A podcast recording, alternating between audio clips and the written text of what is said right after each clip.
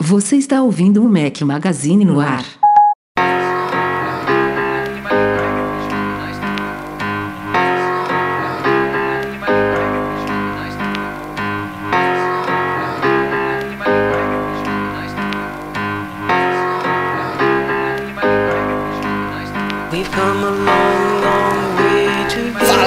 Do Mac Magazine, bem-vindos ao nosso podcast 280. A quem estiver ouvindo essa edição editada, estamos ao som de Fatboy Slim. Bom dia, boa tarde, boa noite, boa madrugada a todos vocês. Estamos excepcionalmente pós-evento da Apple transmitindo essa gravação ao vivo em vídeo. Normalmente a gente faz a transmissão da gravação semanalmente para os patrões, só em áudio, mas sempre depois de evento a gente costuma fazer uma coisinha diferente aí. Estamos no YouTube. Então, se você está ouvindo essa edição editada, saiba que você pode passar lá em youtube.com/mac Magazine para assistir a nossas caras feias fazendo essa gravação aqui, com muitos erros e coisas que não serão não, não estarão ainda cortadas, né? Que depois que vai pra mão do Eduardo Garcia, nosso editor. Enfim, estou aqui com um dos meus companheiros inseparáveis. Fala lá, Eduardo Marques. E aí, tudo tranquilo? Ah, eu tô Beleza. vendo que sua voz, sua voz tá um pouquinho alterada. Cara, estou Será preocupado. Tem a ver com ontem? Será? Não, tem não tem a ver com... com ontem, não. Já tô meio mal desde domingo. Tô preocupado se eu vou ter voz até o fim aqui. Até porque Breno Masi não está presente, ele ah, ocupa gente... boa parte do, do, do, do. Abaixa a câmera aí, Eduardo. Não tô vendo sua, sua, sua testa, cara. Pô, mas é, é, assim que. É assim que eu uso o computador, pô. Você quer é... ver o quê? É. Meu, meu, meu peitoral? O que, que você quer ver? não tô entendendo. Breno Mas está no avião agora, infelizmente não, não pôde estar presente aqui, mas já já ele vai fazer uma participaçãozinha, uma participaçãozinha especial. E falando em participação especial, o convidado do dia já é quase da casa, Guilherme Rambo, seja bem-vindo. Olá, beleza pessoal? Beleza. O nome dele pelo menos está no nosso site toda semana, né? Deve Toda... ter uma tag lá já, né? Pra... Toda semana com, com, com, por bons motivos, né? Sempre com, com informações certeza. quentes, com descobertas certeza. interessantes, colaborações boas. Não foi diferente agora. Vários bingos, né, Rambo? Pois é, o jogo da, da WWDC foi divertido esse ano. É, pena que não teve hardware, né? Mas uh, no fim das contas eu acabei ficando feliz que não teve hardware. É, não é um. Não é um a WWDC é um evento meio misterioso com relação a hardware, porque, é, embora seja um evento para desenvolvedores, né, super focado em software, é, é, bem comum a gente ver um ou outro lançamento de hardware, especialmente quando a gente fala de Mac, né? Que é a, até hoje e continua sendo, porque o rumor de um Xcode para iPad não foi concretizado, então Mac é a ferramenta que os desenvolvedores precisam obrigatoriamente usar para criar aplicativos para iOS, macOS e companhia limitada. Então faz sentido no comecinho da keynote ali o Phil Schiller subir no palco e apresentar algum MacBook Pro novo, alguma coisa do tipo, mas dessa vez não rolou. Não tem absolutamente nada. O Tim Cook deixou logo claro no comecinho da keynote que seria um dia somente de software, né? E foi bom ele ter feito isso, né? Para já deixar o pessoal com a expectativa sob controle. Fazendo um parênteses aqui gigantesco é, nesse, nessa questão questão de hardware. Cara, o que, que aconteceu com o AirPower, cara? Pois é. Que, que, que, a Apple vai fingir realmente que não existiu isso? Tipo, vai isso, ignorar? O, o AirPower já é uma piada interna lá no 9 to 5 Mac. Então a gente só fala do AirPower lá. Principalmente eu, que eu que sou tá apaixonado pelo AirPower. Cara, não é possível é. que um produtinho tão assim... Ah, cara, é idiota. É o produto. A gente tá ansioso, mas é uma maior besteira, né? Uma basezinha que carrega três coisas. Mas tudo é. bem. Mas é por isso. Por que, que uma besteira tá demorando um ano pra ser lançado? Depois Bom, de eu ouvi falar que é porque eles tiveram problema de aquecimento. O negócio é ultra fino, como tudo que a Apple faz, né? Um tapetinho. E você consegue carregar três devices ao mesmo tempo, uh, com acho que o máximo de potência que eles suportam. E esquenta, né? E aí não tem massa para fazer a dissipação do calor e deu, deu problema. Pelo que eu ouvi falar foi isso, aí os caras estão tendo que repensar como que vão fazer o negócio. Não, foi, foi só um parêntese mesmo. Na, na, só, só pra gente concluir o parêntese, a tristeza é a Apple anunciar um produto que não tá pronto ainda, né? Pra quê? Não anuncia. Esse é, essa é a parada. Tem muitas empresas que fazem isso, né? E aí a gente vê problema de prazo, né? No final promete para dois, três meses, aí por conta desses problemas que não sei se é esse, mas faz todo sentido, que o Rambo comentou. É, aí o produto não está finalizado, você não, você não tem como dizer se vai lançar daqui a dois meses, três meses, um ano. Então é, é besteira falar isso, né? Aliás, eles, fa eles falaram tão pouco do AirPower até agora que até essa finura, Rambo, eles podiam aumentar que a gente nem sabe as dimensões oficiais dele. É, só tem um render 3D lá num vídeo que com certeza é um render 3D, né? E que, deve, e que deve ter um asterisco ali em algum canto dizendo esse, tipo, esse produto ainda é meramente ilustrativo e pode sofrer mudanças, sei lá, alguma coisa do gênero. Pois é, e eu tô com uma sensação de que isso vai, esse produto vai ou vai ser lançado em setembro junto com os novos iPhones, ou vai ser anunciado em setembro para sabe lá quando, né? Sei lá, aí, early next year, né? Aí ah, vai ser que nem ele, o... Eles têm que fazer piada interna, né, Cunha? Eles, eles vão ter que fazer, porque senão vai ficar muito... Sabe outra coisa que o Breno uma vez comentou sobre o AirPower que também me deixou encucado? Ah, na, nas imagens de divulgação, a Apple mostra o iPhone, beleza, bonitinho mostra ah, o estojinho dos AirPods, que também não foi lançado, mas não teria por que ser lançado sem o AirPower, e mostra um Apple Watch com uma pulseira esportiva que se abre assim, para quem tá vendo o vídeo, você coloca ele em cima. Só que tem várias pulseiras que não se abrem, né? Então como que tem você coloca também, é. o, Watch? Tem que passar ele em volta assim da do tem AirPower tirar de baixo um, tirar dele. Um, um, a parte de cima ou a parte de baixo da pulseira. Desencaixar, entendeu? Cara, isso aí. Pois é. Coisas. Mas assim, isso, isso, isso, esse tipo de problema tem até tem alguns stands, né, para Apple Watch. Tem um outro que você consegue. Eu, por exemplo, tenho um adaptador, tá até aqui, ó, um acessório da Canexo que você que você bota aqui em cima. Se você tiver um, Mas tem que fazer um, a mesma coisa. Tem que fazer exatamente a mesma coisa. O, o, do, o atual da Apple só não, só não tem esse problema porque ele levanta, né? Ele tem um, um dispositivozinho ali que ele fica uhum. é, a 90 graus, né? Então você consegue é, utilizar ele passando a, a, Mas são duas posições que você poderia escolher, né? Ou deitado ou em pé. E aí, quando você tem esse tipo de pulseira, você só pode usar de uma forma. Então. Triste. Mas, problemas de primeiro mundo também, né?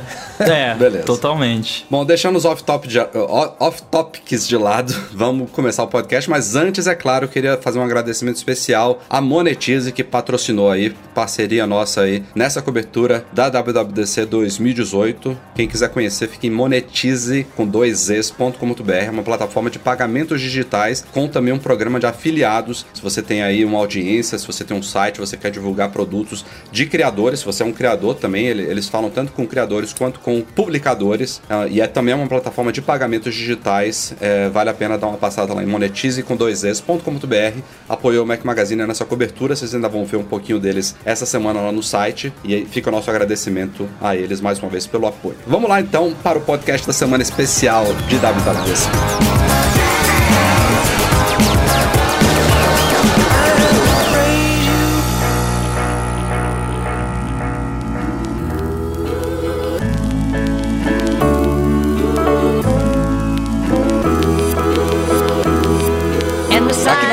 A gente começa falando sobre iOS 12, mas eu vou já mudar um pouquinho aqui. Antes da gente entrar no iOS 12, de fato, foi. A gente vai na cronologia da Keynote, né? Queria falar um pouquinho de uma forma geral sobre a Keynote mesmo, e inclusive dar a oportunidade de Breno Masi participar aqui no podcast. É... Vamos fazer um, um, panorama geral aí, nossos, é, sobre o que vocês acharam da Keynote em si. E para dar a oportunidade do, do Gordinho participar aqui, ele mandou um áudio de 3 minutos. não, até nas participações especiais ele, ele, ele não, não poupa palavras. Então eu vou botar, obviamente, aqui no meu microfone para todo mundo ouvir, depois a gente comenta em cima dele e depois o Edu, obviamente, vai substituir isso aí na edição. Mas vamos lá, vamos ouvir o Breno Masi falando sobre a WWDC 2018. Fala galera do Mac Magazine, tudo bem? Tava finzaço de participar, mas como vocês sabem, tô num voo indo para São Paulo hoje, nesse exato momento, de terça para quarta, então perdi a gravação esse podcast especial ao vivo com a presença do Rambo, queria muito estar aí.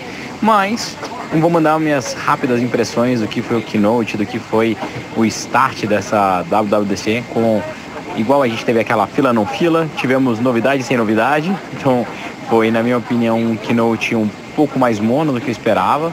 É, normalmente a gente sempre aumenta as expectativas, né? Que é hardware novo, que é um monte de coisa nova. E a Apple vai podando todo mundo.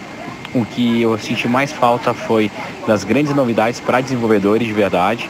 Ficou parecendo, na minha opinião, um evento focado em consumer final e não em developers.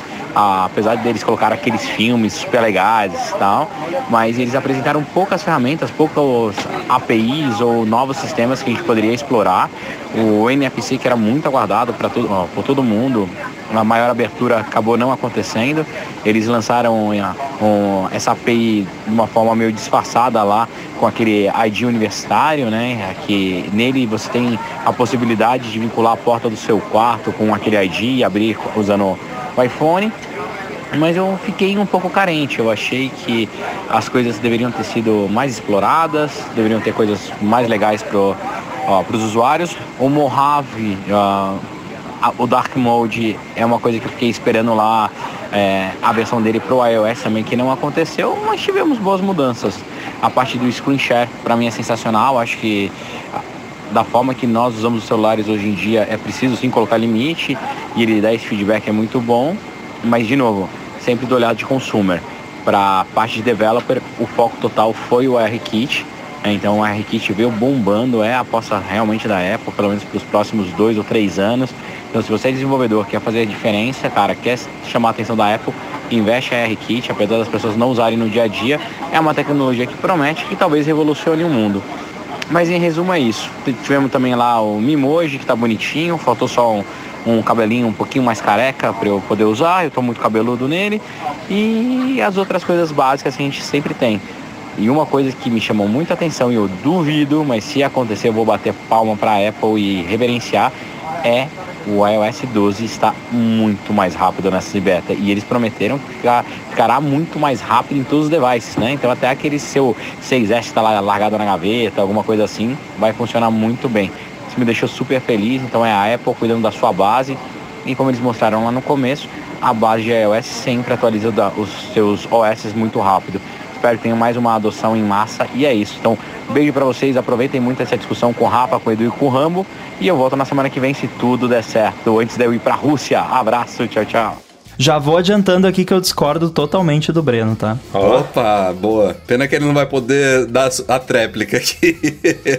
é, ele, obviamente, ele quis dar um, uma geral sobre os lançamentos todos que a gente vai fazer pontualmente, mas vou comentar uma das coisas que ele falou com relação à parte, o foco em desenvolvedores da WWDC. Eu tinha notado uma coisinha em relação a isso. Não que não, não, não tenhamos tido novidades para desenvolvedores, mas uma coisa que eu senti falta na Keynote foi após a apresentação apresentação de cada sistema, a Apple fazer aqueles comentários mais focados em desenvolvedores, colocar aquele slide cheio de APIs novas e frameworks que eles estavam liberando. Então, é, eles falaram no fim da keynote muito sobre o Create ML lá de, de Machine Learning, é, de Metal, do engine para games. Inclusive, a gente ainda vai cobrir no site que a Apple está descontinuando o OpenGL e o, e o OpenCL, que eram os, en os engines antigos. Mas, assim, queria a sua opinião, Rambo, aí, já dessa, dessa parte mais técnica. É, isso é uma percepção nossa, errada, ou tem muita novidade que eles preferiram não comentar muito na keynote em si. É, enfim, eu vi. Eu achei, achei uma keynote realmente muito mais focada no usuário do que no desenvolvedor. Nessa parte eu não sei se foi esse, esse o sentido que o Breno quis dar no comentário. A impressão que eu tenho é que quando você tem uma apresentação de uma coisa como foi a, a apresentação da nova Mac App Store no final e o lance dos apps do iOS rodando no Mac, que uh, a gente gente sabe agora que de fato é o projeto Marzipan e que o projeto Marzipan é real, diferente de, do que alguns blogueiros afirmaram por aí.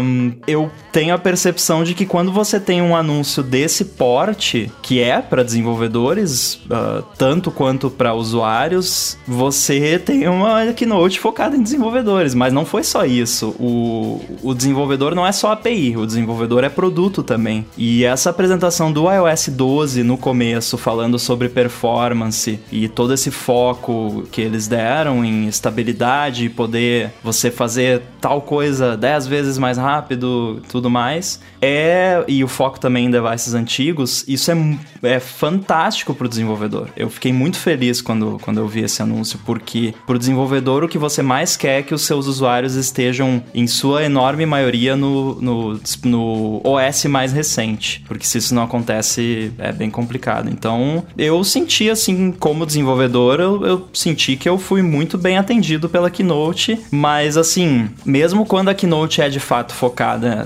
mais em usuários, a gente tem que entender que a Keynote é um evento de público, é um evento que vai aparecer na TV, que todo mundo assiste, é aberto para todo mundo. Então, uh, você ter um foco menos de desenvolvedores na Keynote não é necessariamente um problema, porque você tem uma semana inteira de conteúdo que é só para. É isso que eu ia falar. Se você pegar a Keynote e comparar com qualquer sessão que estiver rolando lá na, app, na, na, na WWDC, a linguagem é completamente diferente, né? O, o foco é, para o conteúdo de desenvolvimento é completamente diferente. E isso é meio óbvio, porque na Keynote tem milhões e milhões de pessoas assistindo que não tem necessariamente nenhum cacuete, nenhuma habilidade, nenhum nenhum entendimento é, nesse nível de desenvolvimento. Então você precisa meio que misturar ali. Você fala de uma Mac App Store, você fala do Marzipan, mas você coloca aquilo numa, na tela de um jeito que o desenvolvedor consiga entender o potencial daquilo, mas que o usuário comum, que nem eu, olhe para aquilo e fala: bom, beleza. Por mais que tenha AppKit e UI Kit ali, eu entendo que são duas coisas diferentes, é, diferentes mas que ele está juntando ali para tornar aquilo possível em um ambiente. Tipo, ele não é. precisa entrar no detalhe da coisa. O detalhe da coisa você vai lá para a sessão é, UI Kit. No mesmo kit dia, no, lá, no, mesmo que, primeiro que dia tem a, a, State of the Union, né? Que eles chamam. Essa é basicamente um... a keynote para os desenvolvedores. É, parece um discurso é. presidencial, né? Só que é. mais focado nas plataformas da Apple. É, e aí quando você tem uma keynote em que você teve diagrama de, de arquitetura de sistema na tela, eu não consigo dizer que não, for, não teve foco no desenvolvedor quando você tem esse tipo de conteúdo. Então eu, eu realmente realmente não fiquei com essa impressão. E o pessoal que, que eu converso, que é desenvolvedor também, não vi ninguém com essa sensação. É, o, o, assunto se mistura muito, né? Você falou desse negócio da performance no começo. Você que é desenvolvedor olhou para isso e falou, porra, que maneiro. E quem é o usuário que tem um iPhone 6, 6S é, na mão vai falar, porra, que maneiro. Tipo, agora eu tenho 50% mais de performance, vou tirar uma foto 70% mais rápido. Então, realmente, eles botam de uma forma ali que agrada desenvolvedor e não desenvolvedor, né? Aí o que a gente pode discutir aqui é o conteúdo, se foi realmente interessante, se se agradou. Agora, a forma que eles colocam, eu acho que realmente tenta agradar os dois mundos ali, não tem como ser diferente disso. Eu diria que esse ano foi mais de organização, digamos assim, pra, por falta de uma palavra melhor. Foi um ano de, de da Apple se encontrar, digamos assim, para eles. ordem na casa. É, porque não adianta também você subir lá no palco e anunciar 500 mil APIs novas, uh, o que, assim, não, não tô dizendo que não teve API, tem API pra caramba. Tanto é que a gente tem uma semana inteira de sessão. Eu favoritei 45 sessões no app da WWDC. não vou conseguir assistir todas nunca. É, então, assim, tem API nova pra caramba, tem, tem algumas features novas, tem, mas também não adianta você subir lá e ficar anunciando um monte de coisa e aí você lança uma parada toda bugada que só causa mais problemas e que vai levar um ano até ficar usável, como foi o caso em grande parte do iOS 11 e do High Sierra. Eu diria mais do High Sierra, que ele estava inutilizável até pouco tempo é, atrás. Eu tive muito mais problemas com ele do que com o iOS. Não, a gente teve do o próprio iOS, a gente teve recurso que foi anunciado há um ano e está chegando agora, né? Mensagens no iCloud, AirPlay. Isso 2, menos mal, né? É melhor, é melhor segurar o negócio para lançar um negócio bem feito do que lançar do jeito que estava quando, quando o iOS 11 um, saiu. Tem um detalhe da Apple que mudou e acho que a maioria das pessoas não percebeu, e isso foi de, sei lá, um ano para cá.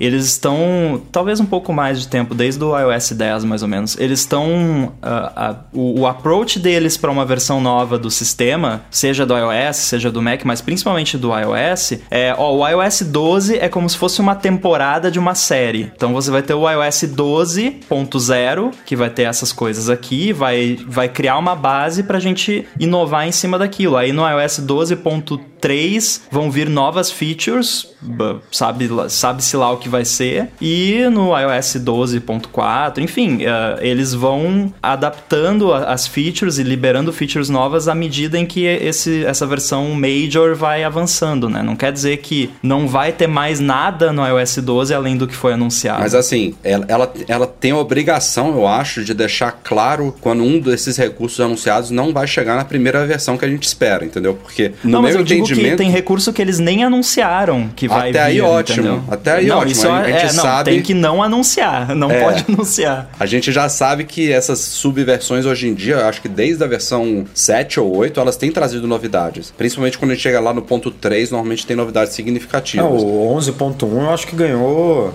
página, né, na, no site da Apple. Eu não lembro Foi. quais foram as novidades, mas ela destacou tipo um monte de coisa. Novos animojis, é, eu acho. dois né? ou três assim. recursos maneiros que chegaram que ela fez um. Mas o que ela page lá anuncia pra- na Keynote agora, a gente tem que esperar na 12.0, né? Que esteja redondinho. Essa é a ideia. Mas assim, vamos, vamos fechar aqui nossas percepções gerais sobre a Keynote. É, quando o, Tim Cook falou, confirmou né, o rumor de que a gente não teria hardware, eu realmente fiquei me perguntando quanto tempo que ia levar a Keynote. E ela foi mais longa do que o padrão da Apple. O padrão da Apple fica entre uma hora e meia e e duas horas. Ela fechou, acho que em duas horas e dez, duas horas e quinze. E o legal é que eu não senti embromation nessa Keynote. Assim, tem muitas Keynotes Apple convida muita gente para fazer demonstração, é, demonstrações exacerbadas e, e, assim, meio redundantes. E nessa a gente teve poucas e pontuais. Teve participação da Adobe, que não teve demo, foi só um anúncio importante sobre plataforma de AR. Teve uma, uma participação que foi talvez a mais longa da Lego, que foi fantástica, não, não, não demorou mais do que deveria demorar. E teve mais alguma? Acho Não, só. teve- e aí tem, tem as demos dos, dos sistemas em si, né?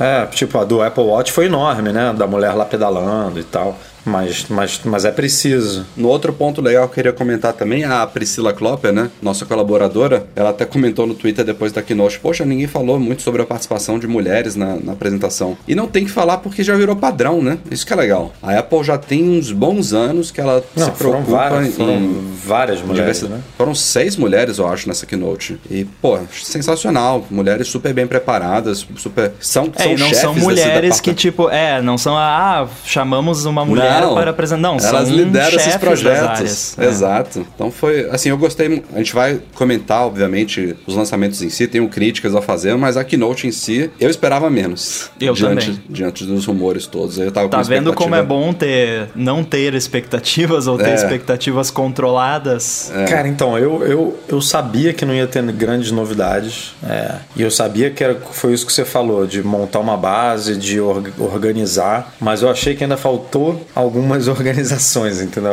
Ainda faltou botar mais ordem na casa em alguns pontos que eu considero básicos assim no sistema, que eu ainda olho e falo, cara, como é que isso continua assim? Tipo, que a gente vai, vai entrar em detalhes aqui. É, e aí eu falo, mas é, eu fiquei. Eu, eu gostei da Keynote, assim, eu não achei que nada ali é, é descartável, mas eu, se eu pudesse, eu escolheria trocar algumas coisas por outras, que aí a gente vai entrar aqui nos detalhes conforme a gente for falando dos sistemas. Então vamos lá. Vamos então na ordem, começando com iOS 12. Os rumores aí já há algum tempo vi- vinham dizendo que a gente teria sistemas com pouquíssimas novidades esse ano, sistemas mais focados em, como a gente já falou aqui algumas vezes nesse podcast, né? É, botar ordem na casa, polir os sistemas. E a Apple começou o iOS 12 falando justamente nisso aí, que a gente vai tornar ele mais é, performático, né? Eles estão aprimorando a performance com números significativos, promessas de 50, 70% de melhoras, até uma ideia de, do que você está fazendo. Eles focaram em três coisas, né? Abertura de apps, é, o teclado e é, fotos, né? Que E no possivelmente iPhone 6 Plus, né? Imagina em 7, 8. na verdade, esse do 6 Plus foi um exemplo depois. Eles falaram em relação ao 5S, se eu não me engano. Enfim, mas não faz muita diferença. É, isso é outra coisa super interessante. Eles, fala, eles meio que estão fazendo um- uma meia-culpa né, com o iOS 12. Então, eles não estão cortando nenhum dispositivo de compatibilidade, porque a ideia é que o iOS 12 ele ele, vem com, ele vai vir com muitas novidades, vai, mas ele tá corrigindo o que foi ruim do iOS 11. E se ele tá corrigindo o que foi ruim do iOS 11, ele tem que ser compatível com todos os dispositivos que rodavam o iOS, o iOS 11. Então, é, é, é bem o contrário do que a gente esperaria, né? De uma nova versão. Sempre o último dispositivo, pelo menos, é cortado e nesse ano não vai acontecer isso. Então, em 2018, a Apple tá lançando um sistema novo que vai suportar um iPhone lançado em 2013 ou 5S? 13, o 6 foi 14, né? Não, Ah, É, né? É isso mesmo. 2013. Então, tem o meia-culpa aí da bateria também, né? Da, da questão tem. da, da tem performance. Um, um, todo tem, um tem lado de PR, de... né? Nessa é, parada. Assim, cara, não podemos dar mole, tem que melhorar muito isso e tem que englobar todo mundo. Então vamos embora. Isso eu acho bacana, sabe? Você ter um device. Eu lembro que eu tinha um, um MacBook de, sei lá, acho que era de 2011, quando lançou o Mavericks. E a bateria do MacBook passou a durar mais. E, sabe, você ter um device, entre aspas, velho, e você atualizar o sistema e ele ficar melhor, tanto em termos de performance quanto de bateria, é fantástico, né? É, você não espera, né? Definitivamente. Você sempre acha que comprei agora, daqui até o meu próximo, ele só vai, né? É só vai curva, piorar. É, é. uma curva para baixo, nunca para cima. Já estamos vendo nessa primeira beta aí, tem, a galera já começou a testar isso na prática, é que a promessa da Apple não, não é exagerada, né? Tem gente gente testando aí, fazendo comparativos e tudo mais. Não é muito, muita coisa de benchmark, é de feeling mesmo. E o pessoal tá dizendo que sim, que a coisa está muito boa. E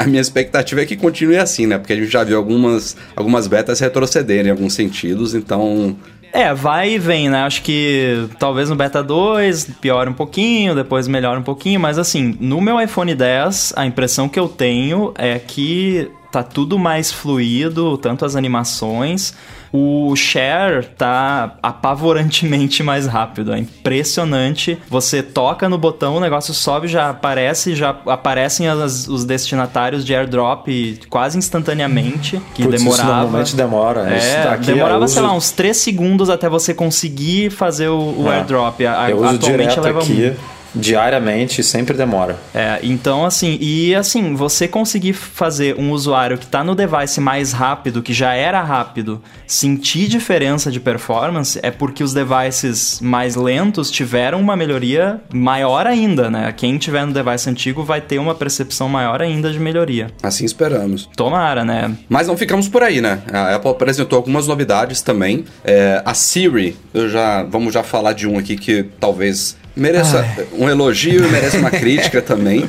É, ela aprendeu algumas coisas novas, enfim, vai, vai responder alguns comandos novos, mas tem uma novidade significativa e uma outra parte que eu vou criticar aqui. A novidade significativa é que a Apple está incorporando basicamente o Workflow, um aplicativo que ela comprou tem uns dois anos, alguma coisa assim, que é um aplicativo de automação, né, que você cria uma espécie de receitas condicionais com é, comandos encadeados, ações pré-definidas e tudo mais. Ela pegou a base do Workflow, eu acho que não está tudo que ele, ele é capaz de fazer ali, mas ela integrou essa essa interface com algumas adaptações também visuais a Siri, e ela chamou isso de atalhos, então é, é a possibilidade de usuário estender a Siri de forma pessoal. Então você vai poder, por exemplo, entrar no aplicativo, aí poder alguns exemplos, né? Mas você entra no aplicativo X e você pode criar um atalho pela Siri com o comando que você quiser para que te leve aquele, aquele momento, ou você pode falar um comando assim: "Ah, estou indo para casa" e você criar múltiplas ações que a Siri vai fazer em locais diferentes do sistema, com aplicativos diferentes, por exemplo, é, ligar o ar-condicionado da sua casa, definir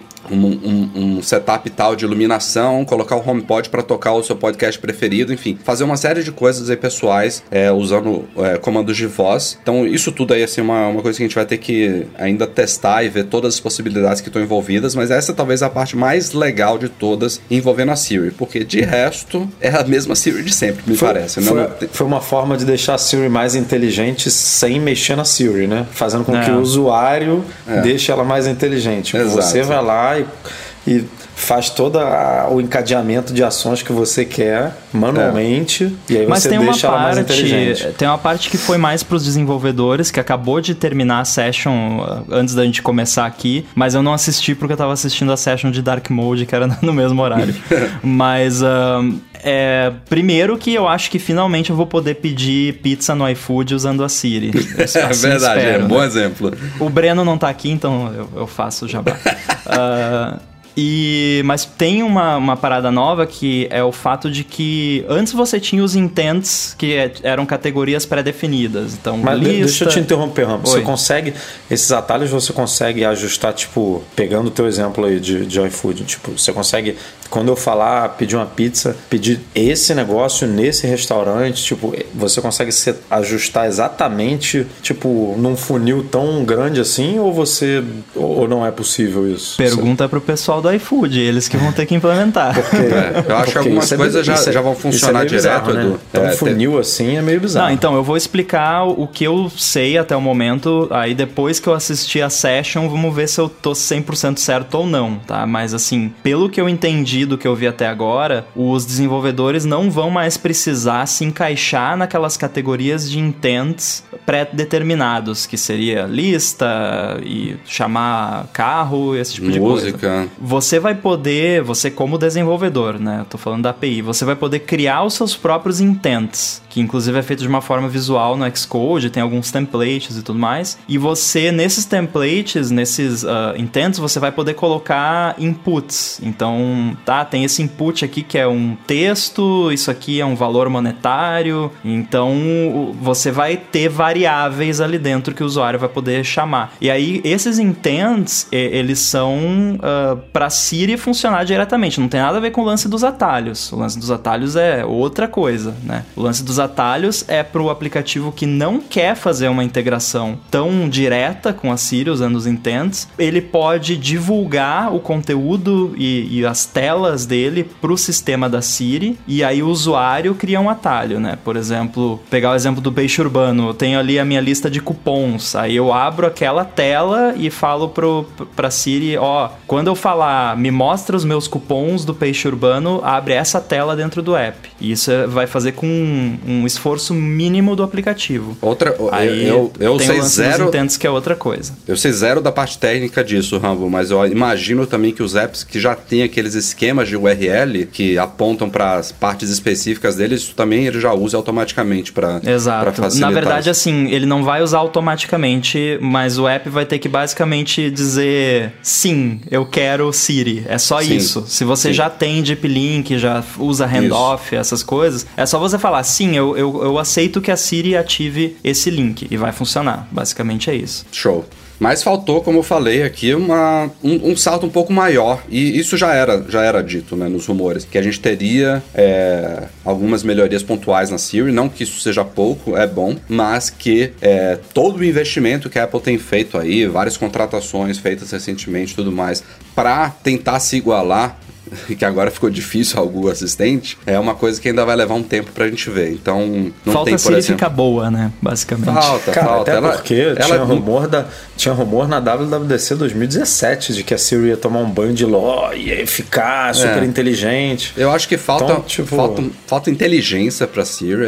Ela ainda é uma coisa muito... A Apple fala, ah, ela vai começar a te oferecer coisas, sugerir fotos para os seus amigos compartilharem, ou sugerir aplicativos para você abrir lá no mostrador do Watch tudo mais. Mas assim, são coisas muito básicas. A inteligência, é, ela é muito, muito manual, muito forçada. Eu, se, é, eu sempre digo isso, que a Siri, para mim, é, eu, ela nem me parece ter machine learning nela. Ela me parece uma parada meio if, tal coisa, isso, faça... Isso tal... que eu sinto Porque, também. cara, esses dias eu, aconteceu...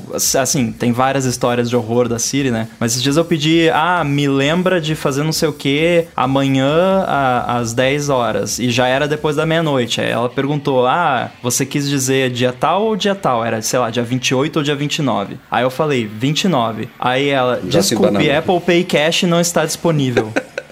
tipo, what? Eu tava no meio de falar da, da data e ela mudou pra Apple Pay Cash do nada. E, e, é, e é numa situação que ela tá prevista para te entender, né? Imagina.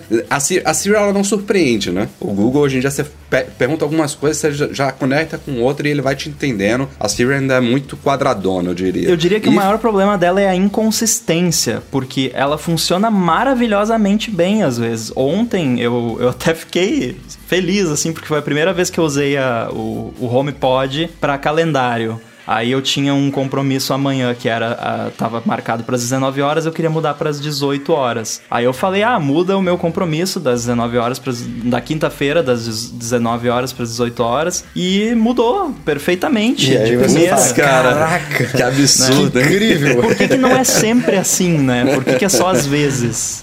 Ah, e outra coisa que eu já falo há séculos também, ela tem que, ela tem que virar bilíngue, né, cara? Não tem é. como. Principalmente pensando agora que ela tá na Apple TV, a gente ainda não tá aqui no, com português no HomePod, mas são ambientes que não tem como ela só entender o seu idioma principal. Ela tem que. Tem que se você, no mínimo inglês, né? O inglês tem que, tem que ser o segundo idioma para todos os idiomas. Se você que, tá aliás, ela, eu falei tá... para você, né, que eu tava fazendo uns testes e sim, sim. aí. Você sentiu de alguma novo, melhoria, né? Funciona às vezes e às vezes não. Então eu pedi para tocar uma playlist minha que, que tá com o título em inglês e a Siri tá em português na Apple TV. Ela entendeu perfeitamente. Eu falei com. Tentei falar com sotaque de americano mesmo, a parte em inglês, e falei uhum. como brasileiro a parte em português. Ela entendeu perfeitamente, saiu tocando. Aí depois eu pedi uma música qualquer, que não, não é uma música da minha biblioteca, e morreu. Não, não entendeu nada. Bom, seguindo em frente, a Apple deu uma grande atenção, também já estava aí, ela já tinha, na verdade, prometido isso, foi uma coisa que veio provocada na reunião de acionistas lá em fevereiro, teve gente já questionando ela sobre isso, que é, é são recursos focados em reduzir o vício das pessoas em dispositivos como smartphones e tablets e também mais recursos para controles parentais. Então tem uma série de novidades aí nesse sentido. Tem uma nova tela onde você vai poder acompanhar em gráficos e dados o quanto de tempo que você está usando, levando em aplicativos diversos instalados no seu iPhone é, diariamente, semanalmente. Você vai poder limitar o tempo de uso nesses aplicativos. Então se você quiser falar, ó, eu não quero perder mais do que meia hora hora por dia no, no no Instagram. Ele vai chegar na meia hora, ele vai te alertar, óbvio que você, se você quiser, você vai poder ignorar isso aí, mas ele vai te forçar, pelo menos, a reduzir esse uso. É, tem uma série de, também de novas opções aí para os pais controlarem o uso dos filhos, é, de impedir, por exemplo, que o aparelho seja, seja, seja, usado durante a madrugada, ou então de limitar o uso a aplicativos educacionais, ter um maior controle de que tipo de conteúdos que ele vai poder acessar no Safari. Enfim, tem muitas novidades aí. Eu acho que nesse aspecto, é, tinha até abaixo abaixo, ah, um abaixo assinado grande aí rolando, rolando com relação a isso. Eu acho que a Apple atendeu tudo de uma vez só, viu? Eu não, não sou especialista aí nessa, nessas questões, mas foi muita coisa que ela apresentou de uma vez só. Cara, eu acho que eles fizeram de uma forma muito bacana e, como você disse, completa. Você, eu não esperava, por exemplo, que você teria essa opção de você se limitar. Eu achei que eles iam, sei lá, só mostrar alguma notificação, uma coisa mais leve, né? Mas você realmente tem ali Mas um você certo ultrapassou o seu limite mesmo, né? de tempo, né? Não é. um cadeado na tela. É. Cadeado não, porque eu não tenho cadeado, mas tipo, você realmente não consegue usar, a não ser que você toque num botão ali, tipo, quero burlar é. a minha regra de não usar esse aplicativo, né? A título de curiosidade, eu abri aqui a, a tela, o pessoal que tá na live vai, vai, poder ver aí rapidinho a minha tela. Aqui. Ou não. eu estou com 5 horas e 51 minutos de tela hoje. E isso é Bom. é 1 hora e 35 minutos acima da média. Não sei se é a minha média ou se é uma média da população, enfim. E essa tela é, é, ela é confusa ou é tranquila de interpretar Não, os dados? Não, ela é... Assim? Muito é bem, bem, organizada, bonita. Ela te dá também quantas vezes você pegou o iPhone. Então, eu é, peguei o iPhone isso. hoje 152 vezes. São 7 vezes por hora, ele tá dizendo. Ele diz quantas vezes você pegou minutos. o iPhone por causa da notificação de tais apps também. É, tipo... tem aqui, tem aqui. Tem iMessage, tá, tá ganhando. E o meu screen time, a maior parte dele foi no Slack. Mas é trabalho, né? Slack é trabalho. É, isso que eu falar. Essa é por um bom motivo. Esse, Esse aí não, não tem, tem como limitar. então, boas, boas novidades. Aliás, uma relacionada também o Não Perturbe, ele foi, foi expandido aí. Você agora pode pressionar com força no botão aí, tipo, é uma coisa que não era possível antes. Você pode ligar o Não Perturbe até você sair do lugar onde você tá. Então, Pô, já... foram melhorias muito muito, muito maneiras no Não Perturbe. E também o Não Perturbe até... ao dormir, né? Isso também é ele está expandindo. Já tinha o não per... tem o Não Perturbe geral. No ano passado a Apple trouxe o Não Perturbe ao dirigir, que é importantíssimo. E agora o Não Perturbe ao dormir também, que esconde as notificações, né? Então se você Eu até abrir brinquei o olho ali ontem que às três da tem madrugada. não perturbe para tudo agora, né? Daqui a pouco vai ter não perturbe quando você estiver recebendo visita da sogra, sei lá. não, e, e, pode ser atrelado ao seu calendário, né? Pode ser atrelado aonde você tá, como você falou, tipo, foram mudou de nenhuma opção para acredito eu que todas as opções interessantes que, que eles poderiam fazer. Então, é, ficou bem, bem legal essa parte. É, o de Bom, você poder desativar quando sair de onde você tá é muito maneiro. Isso é, é tipo, você vai no cinema, pô, você entrou no cinema, tipo, quando eu saio daqui, volta, volta a funcionar numa boa. Perfeito, é, São né? coisas que eu olho então, que eu vejo então, assim, isso eu vou usar. Tô numa reunião, né? Você marcou aí, que nem o Rambo botou. Amanhã eu tenho uma reunião de 6 às 7. Tipo, chegou na reunião, ó, até esse meu evento aqui terminar. Então é, é muito útil. Né? Porque você ficar ajustando manualmente isso é um saco. É. Passando de coisas úteis para outras não muito úteis, é... temos quatro novos Animodes. É claro que tinha que ter Animode novo, né, para a galera do iPhone 10. Por enquanto, logo logo teremos mais iPhones e possivelmente também iPads com suporte a eles, que tem o sistema TrueDepth lá com Face ID. É... Temos o que? Um tigre, um fantasma, um Tiranossauro Rex e. Um Tiranossauro?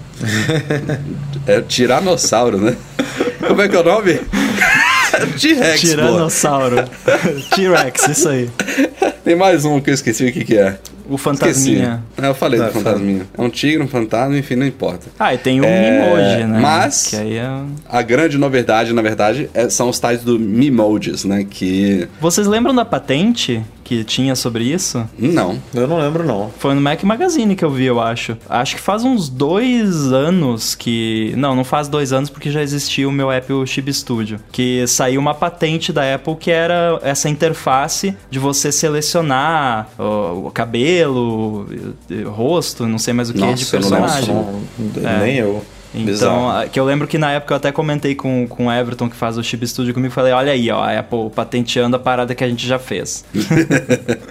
é, mas assim, é, não, não tem como negar que é, pare, parece... É boa, Koala. Que parece uma baita cópia resposta do AR Emoji lá da Samsung, que também veio dos Wii, Wii lá dos avatares Wii da Nintendo e, e, outros, né, do tipo. Mas é incrível como a Apple faz as coisas bem feitas, né, cara? Porque esse negócio ficou muito legal, cara. Tem é muitas outras. legal. Eu... É, só tem, um, só tem uma diferença que, assim, eu não tô defendendo a Samsung porque eu acho o resultado final horroroso. Acho, acho que é, é bizonho. Eu não teria lançado esse negócio que eles lançaram da forma que eles lançaram. Eu li uma matéria, eu não lembro aonde, não, não vou conseguir acreditar aqui, mas que eles tinham até um produto final muito melhor, mas que demorava muito para o sistema poder criar, para o sistema operacional é, interpretar aquilo tudo. E era, era papo de muitos minutos. E aí eles é, preferiram usar essa versão que eles usam hoje. Mas o negócio de você criar automaticamente é. algo parecido com você, sem precisar ficar perdendo tempo ali. Tipo, ah, esse é o meu cabelo, esse é, eu uso óculos, não óculos. Ele podia pelo menos uso. fazer um, um, um preview, é. ó. Eu acho que você se parece com isso. E é. você ajusta, né? Ó, tem duas questões aí. Eu, eu tenho experiência experiência na área porque tem um app. Até falaram ontem, nossa, mataram o seu app. Não tem nada a ver um app com o outro. O meu é para quem gosta de anime. Ah, mas assim, uh, eu, pela minha experiência, a, a galera gosta de ficar botando o cabelo. É, um, é, que é, é uma é parte o, prazerosa da, da é experiência. É o approach mais Nintendo, né? É, da coisa. E, e tem um detalhe também que esse lance de detecção automática, vocês já imaginaram a treta que podia dar se, sei lá, se, digamos, a pessoa é de alguma etnia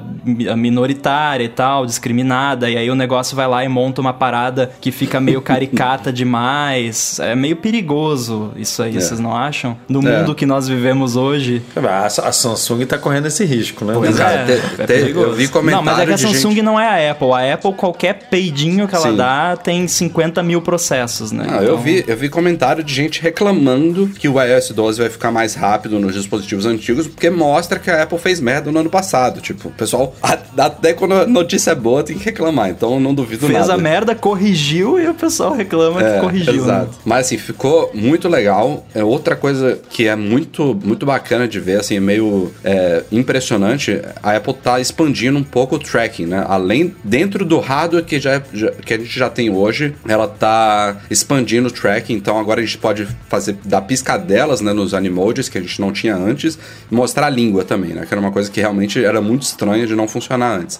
E que, e... E que teve concorrentes tirando onda, né? Que é. a Apple mostra a língua, o meu aqui é. capta a língua. Mas nos, nos é, Mimojis, que eles têm olhos, né, diferente dos Animojis, ele capta o olho, cara. Você, você parado Você consegue pro fazer você revirando o olho, né? É. É muito legal. Tipo, enfim. E, e de você conseguir colocar essa, esse, esse avatar em- no- na, na sua cabeça, né? Ele transformar a sua cabeça com o seu corpo aparecendo, enfim, ficou uma coisa muito bem feita. Eu tava comentando com o Breno. Breno, ah, tô aqui brincando, não consigo parar de brincar com os Mimojis, mas eu sei que é só por causa dos primeiros dois dias, depois eu vou esquecer. Eu, eu acho que é um pouquinho é, diferente dos Animojis. Eu acho que os Mimojis, eles podem pegar muito mais do que os Animojis. Eu acho que... Eu acho também. É, é menos caricato, né? Você consegue usar em mais situações. É, Se- e, e eles em vez de você mandar né? um emoji normal, você pega ali, faz uma careta e arrasta É. o sticker, né? Ah, e, e eles é, expandiram pra câmera e pro, e pro FaceTime também, né? Que antigamente você, o Animoji você tava preso ao iMessage e é isso, tipo, você não faz mais nada. Mas, Agora por outro tá lado... Mas tem o Tripli- porém, é. Triplicaram a duração das gravações, né? Pra 30 Uau. segundos. É, uau. E Tem só, um né? app aí que, Ah. né, não é pra Diga qualquer lá, um porque não tem API privada e tal, mas tem um app aí que dá pra gravar quanto tempo o- quiser. Aquele app asterisco, asterisco, asterisco estúdio. Esse mesmo, esse mesmo. Recebeu uma cartinha, Rambo? Recebi. Aliás, quando eu recebi a cartinha, eu, eu tive certeza. Esse ano vai ter novidade de Animoji.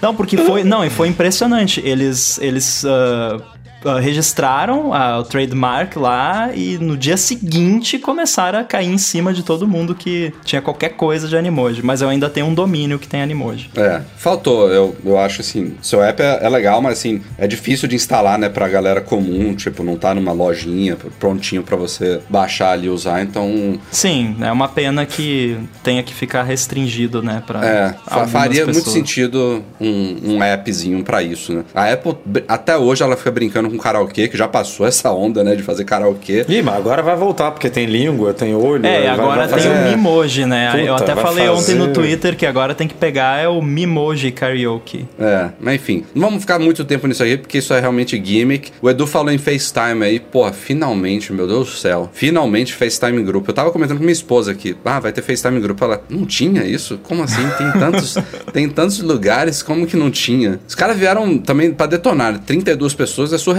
mas, porra, que fossem 5, não ter eu até quero em 2018. ver esse negócio funcionar. Ah, a gente tem que testar, né? Tem que 32. testar. Não, pra mim não Pô, funciona nem gente- com 3. não- eu tentei não- ontem, eu não, não conheço, eu não conheço 32 pessoas pra botar num negócio desse. Não conhece 32 usuários de iPhone pra Porra, testar. cara, é muita gente, bicho. Não, não, não dá, não. Tá, bota seu número lá no Twitter do Mac Magazine, me liga aí no FaceTime. Não dá, não. Caceta, cara. Pois É, é, eu testei ontem com três pessoas e não rolou, mas parece que tem até nos release notes eles já avisam que né, não tá pronto Não ainda. tá legal ainda, né? É beta, né? É, mas também não tem muito que. Ah, tal- talvez tenha uma coisinha a falar. A Apple quis se diferenciar aí, não só com essa questão dos 32, porque eu não sei qual é o limite de um Skype da vida hoje em dia, mas enfim, 32 é realmente surreal.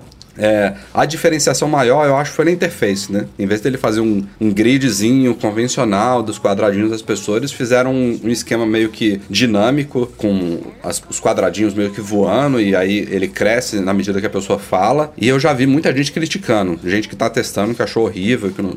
Enfim, é, é uma interface que eu tenho minhas dúvidas se vai ficar exatamente igual até a versão final. Pode ser que sim, pode ser que seja uma questão de costume aí, de, de estranheza à primeira vista, mas pelo menos foi diferente, né? Eu é gostei. que a, a interface ela tem opinião, né? Então, assim, vai ter muita gente que vai adorar e vai ter muita gente que vai odiar ao mesmo tempo. Bom, outro aleluia é relacionado ao CarPlay, que é um sistema integrado ao iOS. Finalmente a Apple está abrindo suporte a aplicativos de navegação de terceiros, então é, ela abriu a comporta aí para Waze, Google Maps e outros chegarem finalmente ao CarPlay. É, teve gente já instalando a beta e falando que não estava funcionando, mas óbvio que ela está abrindo a possibilidade de os aplicativos eles vão ter que ser atualizados até para você adaptar a interface aí para as telinhas de carros e tudo mais. Então daqui para setembro a gente espera aí que o Google, que é dono dos dois né, principais aí que a gente citou, Waze e Google Maps, que ele adapte os aplicativos. Não, não é um trabalho difícil porque já está funcionando no Android Auto, então é uma Não, o besteira lá o Waze, ter que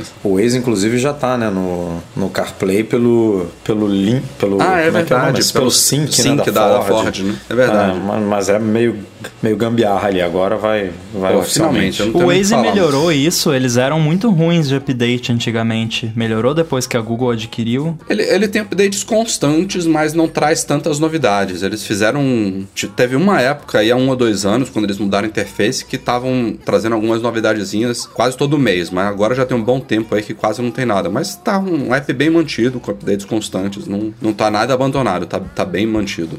Bacana, porque era um daqueles apps que sempre demoravam pra atualizar, tipo o WhatsApp. Não, não, não. Ele, ele tá bem, ele tá bem. É, seguindo em frente, temos algumas também novidades em apps nativos no iOS 12. O app Bolsa foi todo reformulado aí com uma interface nova, integração ao aplicativo News. É, tá chegando ao iPad também. O aplicativo News também ganhou umas, umas novas áreas, mais destaques aí, mais opções de navegação. O aplicativo Livros, que agora chama, não é mais iBooks, é Apple Books, é o Livros em português, também foi todo refeito, com uma interface nova, uma loja remodelada. É, e por fim, o gravador de voz também, que é um aplicativo que sempre, na minha opinião, foi muito confuso. Não testei ainda essa interface nova, mas também foi remodelado. Também tá chegando no iPad, então eu espero que tenha melhorado. São esses quatro aí que, que ela citou. É, acho que é isso, né? Dos, dos nativos. É, acho Ela que é isso. Falou do, do Measure, mas não é nativo, né? É, ele é- deve ser para baixar, né? Do quê? Não deve vir. O Measure, o do realidade Ah, sim. aumentada. O lá. Measure É, é, nativo. Ele é já nativo? vem. Já Ele vem, já vem? Já vem. É um daqueles que você pode apagar se você quiser. É, Mas ele não, já eu vem. imaginei É. que fosse que ele não viesse, mas. Aliás, é bom você puxar o Measure porque grandes novidades também em realidade aumentada, né? A RKit 2.0 com mais opções aí para você fazer criações aí em AR. A principal dela já estava nos rumores também, que certamente é o compartilhamento de ambientes virtuais em dois dispositivos. Não sei se são só dois ou é a partir de dois, eles falaram só de dois, mas mesmo assim já seria uma coisa fantástica de você poder ter dois iPhones ou dois iPads no mesmo jogo ou ambiente virtual. Eles vêm na mesma coisa, só que em dispositivos diferentes. Então eles usaram lá o exemplo da Lego, tinha também lá no, no próprio lá no centro de convenções da, da WWDC tava rolando umas demonstrações de joguinhos também que a galera ficou perdendo. É, é muito bizarro, né? Você vê as pessoas brincando fora, porque tinha uma mesa Não, é dessas de madeira. 2018 isso, cara. É uma mesa de madeira, essa, tipo de Apple Store, e duas pessoas com iPad do lado se acabando de rir e, e- e se mexendo de um lado pro outro sem nada na mesa. É muito ridículo de ver de fora. Isso aí parece aqueles memes, né? 2018, expectativa, realidade. né? Os Dois boboca rindo olhando pra uma tela. Mas é isso, acho que de principais novidades do iOS 12, pelo que eu tô me lembrando aqui, é isso. Deixa eu dar uma olhadinha aqui no site da Apple pra ver se a gente tá esquecendo alguma coisa muito importante aqui. Ah, pelo amor de Deus, cara, notificações agrupadas. Aleluia! Aleluia, irmão. Mas Pô, vocês gostaram, vocês gostaram da implementação? Da, Ficou de como- bonitaço. Tá funcionando, viu? Tá funcionando bem. Eu, quando eu vi aquilo na Keynote, eu comentei com o pessoal do 9 to 5 lá. Imagina a quantidade de bug de animação que vai ter nessa parada. Porque notificação sempre foi meio bugada a animação. Mas não, tá, tá bem bacana. No iPhone 10, não sei se isso é configurável, não mexi ainda. É, ela fica agrupada. Por padrão, se são poucas notificações, quando você olha, ele desagrupa, né? Então fica agrupado até você olhar se são poucas, né? Tipo duas, três só. Ah, deve ter como configurar isso.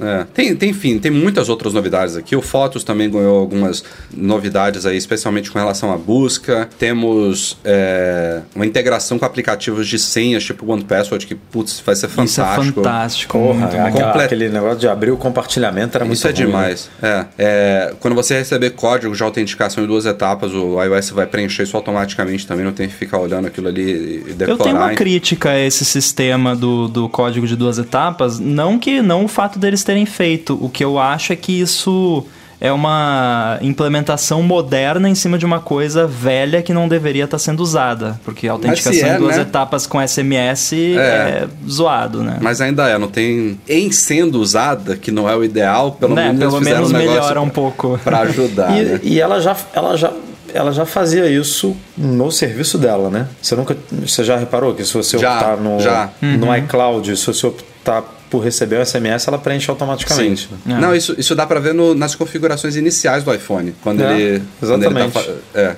é automático. Enfim, tá levando agora para tudo. Enfim, são algumas das novidades, a gente não tem como passar aqui o podcast inteiro falando disso, mas pra gente fechar iOS 12, vamos falar um pouquinho do que não veio. E é uma das primeiras coisas que eu penso aqui é Apps Default. Você poder alterar seu navegador Peraí. padrão. Ah, Antes disso, vamos falar o que a gente tava falando offline aqui antes de começar a gravação, que é a caceta da barra do volume, né? É. Pelo, verdade. pelo amor de Deus, isso aqui. verdade. isso eu ainda tenho, eu ainda tenho uma leve expectativa e esperança de que isso possa mudar até o lançamento, porque cara, não, não dá.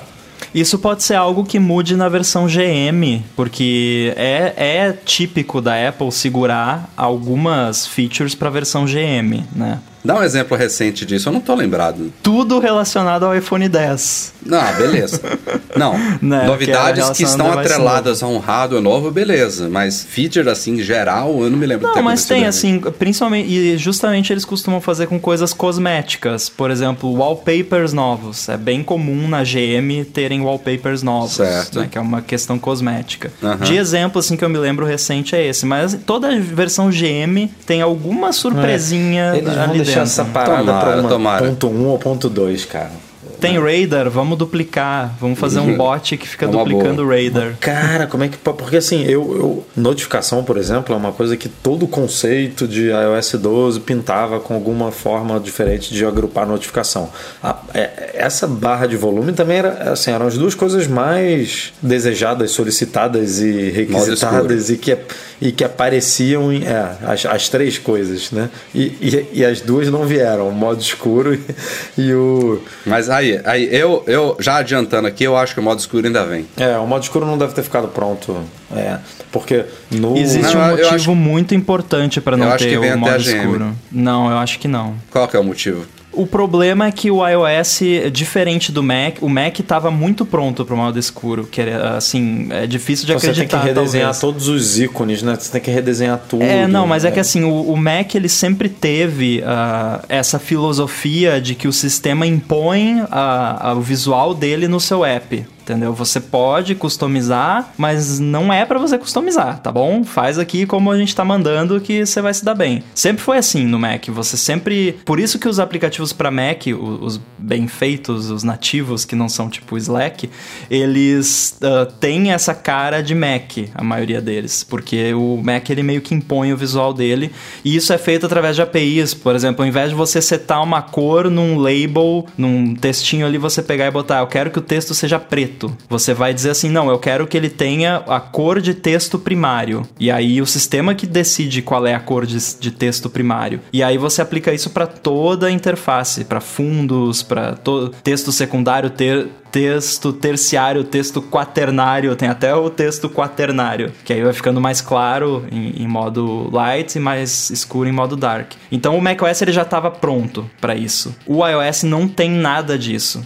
Para eles poderem fazer um modo escuro no iOS, eles teriam que trazer esse conceito para iOS e, e teria que fazer de uma forma que os desenvolvedores tivessem um bom tempo para se adaptar, o que não dá para fazer numa GM, tipo, ah, tá aqui a GM, agora tem modo escuro, se ferrem aí desenvolvedores.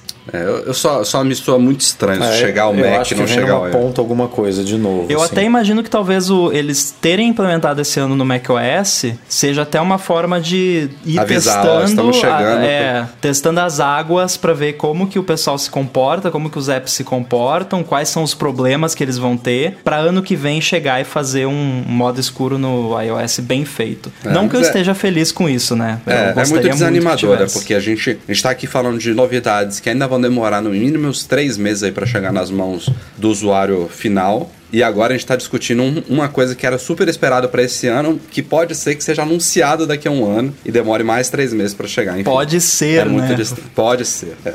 Vocês vocês são muito fãs assim do modo escuro? Eu sou, cara, muito. Cara, Principalmente eu- agora no iPhone 10 com a tela OLED, todo app que tem a opção eu ativo o modo É, black. eu, eu dependo do app. Tem alguns que eu tô usando que é, é- é infinitamente melhor. A exemplo do YouTube, por exemplo. É, Mas não Eu todos. só uso, eu só uso no YouTube. É, já no Mac Magazine a gente tem, eu não uso. É, O Telegram tem, eu não uso. O Telegram eu botei para automático, de noite eu uso. Acho, acho horrível o Telegram é, escuro. É, acho que o único que eu realmente botei e gostei foi o do YouTube. É, até por isso que eu tô falando, o, o, o, modo escuro, entre aspas, aí do, do macOS que existe hoje, né, no, no High Sierra, que é só a barrinha ali, o dock, eu, cara, acho que eu botei duas vezes e. É, eu não gosto também. também Nossa, eu sou fãzaço do, do modo escuro. Eu tava assistindo a, a session agora há pouco sobre modo escuro, tava babando vendo os screenshots lá. Eu uso aqui o. tô usando o beta aqui num SSD externo para teste e eu fico babando. Eu acho ma maravilhoso o modo escuro. Tô, tô é, muito a, feliz. A gente, a gente poderia continuar falando aqui N outras coisas que não vieram. Falou agora de Telegram, por exemplo. Me lembrei de você poder responder mensagens específicas. Também não veio.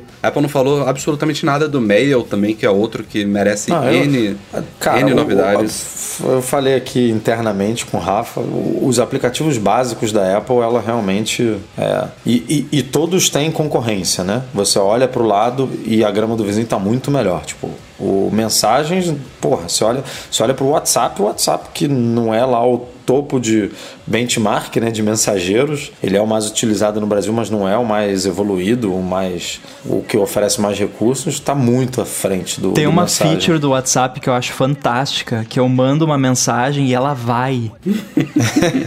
ela é enviada na hora, sempre. E no iMessage, às vezes você manda a mensagem, aquele negócio fica e não vai, e enrosca. Cara, você já usou nos Estados Unidos? Não. É infinitamente é melhor, não sei o que é acontece, melhor. cara. É muito... Lembra que uma vez eu até comentei com vocês que, nossa, engraçado, parece que a iMessage ficou mais rápido, né? Sim. E... Lá, lá é instantâneo. Foi tipo três dias. Por três dias o iMessage aqui funcionou que nem nos Estados Unidos. Acho que eles estavam testando. Estavam um testando CDN. CDN aqui, né? É. Pô, chato ah, isso. Esse negócio de não ter resposta. Pô, o e-mail, o snooze, calendário, contatos, lembretes, você não consegue. Até hoje Caralho, você não consegue. Eles não refizeram o app lembretes, é o mais arcaico de todos. Cara. Não, até hoje você não consegue botar um lembrete de medicação, cara. Tipo, eu tenho que tomar um remédio de 4 em 4 horas, de 6 em 6 horas, de 8 em 8. Você não consegue pelo lembrete. Você tem que recorrer a um aplicativo externo. Pô, tem. Enfim. Fantástico. Tem, tem, eu já falei, a Apple tinha que mirar aí umas empresas, comprar empresas de e-mail, comprar empresa de mensageiro, comprar empresa de, de lembrete mesmo. Sai comprando tudo, que nem comprou o Workflow e incorporou muito bem para Siri. Sai comprando todo mundo e no, no iOS 13 bota isso para funcionar direito. Se cara, fosse para Apple comprar uma empresa de e-mail na sua opinião, qual ela deveria comprar? Cara, eu comprava, comprava Spark, Airmail, Arlo. Comprava... Mas aí os caras iam brigar. Comprando, saia comprando todo mundo. Fazer estilo Steve Jobs, botar os times para concorrerem é, para ver qual Não, que de, vai dessa, ser o... Dessas empresas aí, uma, uma, boa candidata seria a Riddle mesmo, porque inclusive o cara que tá um dos caras que está liderando o Spark lá na Riddle, ele era da Apple e trabalhava no Mail. Engraçado. Mas os caras têm softwares muito bons de produtividade, né? O Documents, o PDF Expert, o Scanner Pro, coisa coisas que algumas estão incorporadas no iOS, outras são mais avançadas do que a gente tem no iOS. E o Spark em si, eu abandonei recentemente por, assim, não, não é perfeito. Ele, o AirMail, eu fiz até um mini rant no Facebook no Twitter sobre isso, mas dentre os clientes que existem hoje, é, ele, é, ele é excelente. Ele é, eu Pô, diria snooze, que... cara, não tem snooze no é. meio. Não, não, vamos em frente, vamos em frente, senão a gente vai falar só de iOS aqui, tem muita coisa pra falar nesse podcast.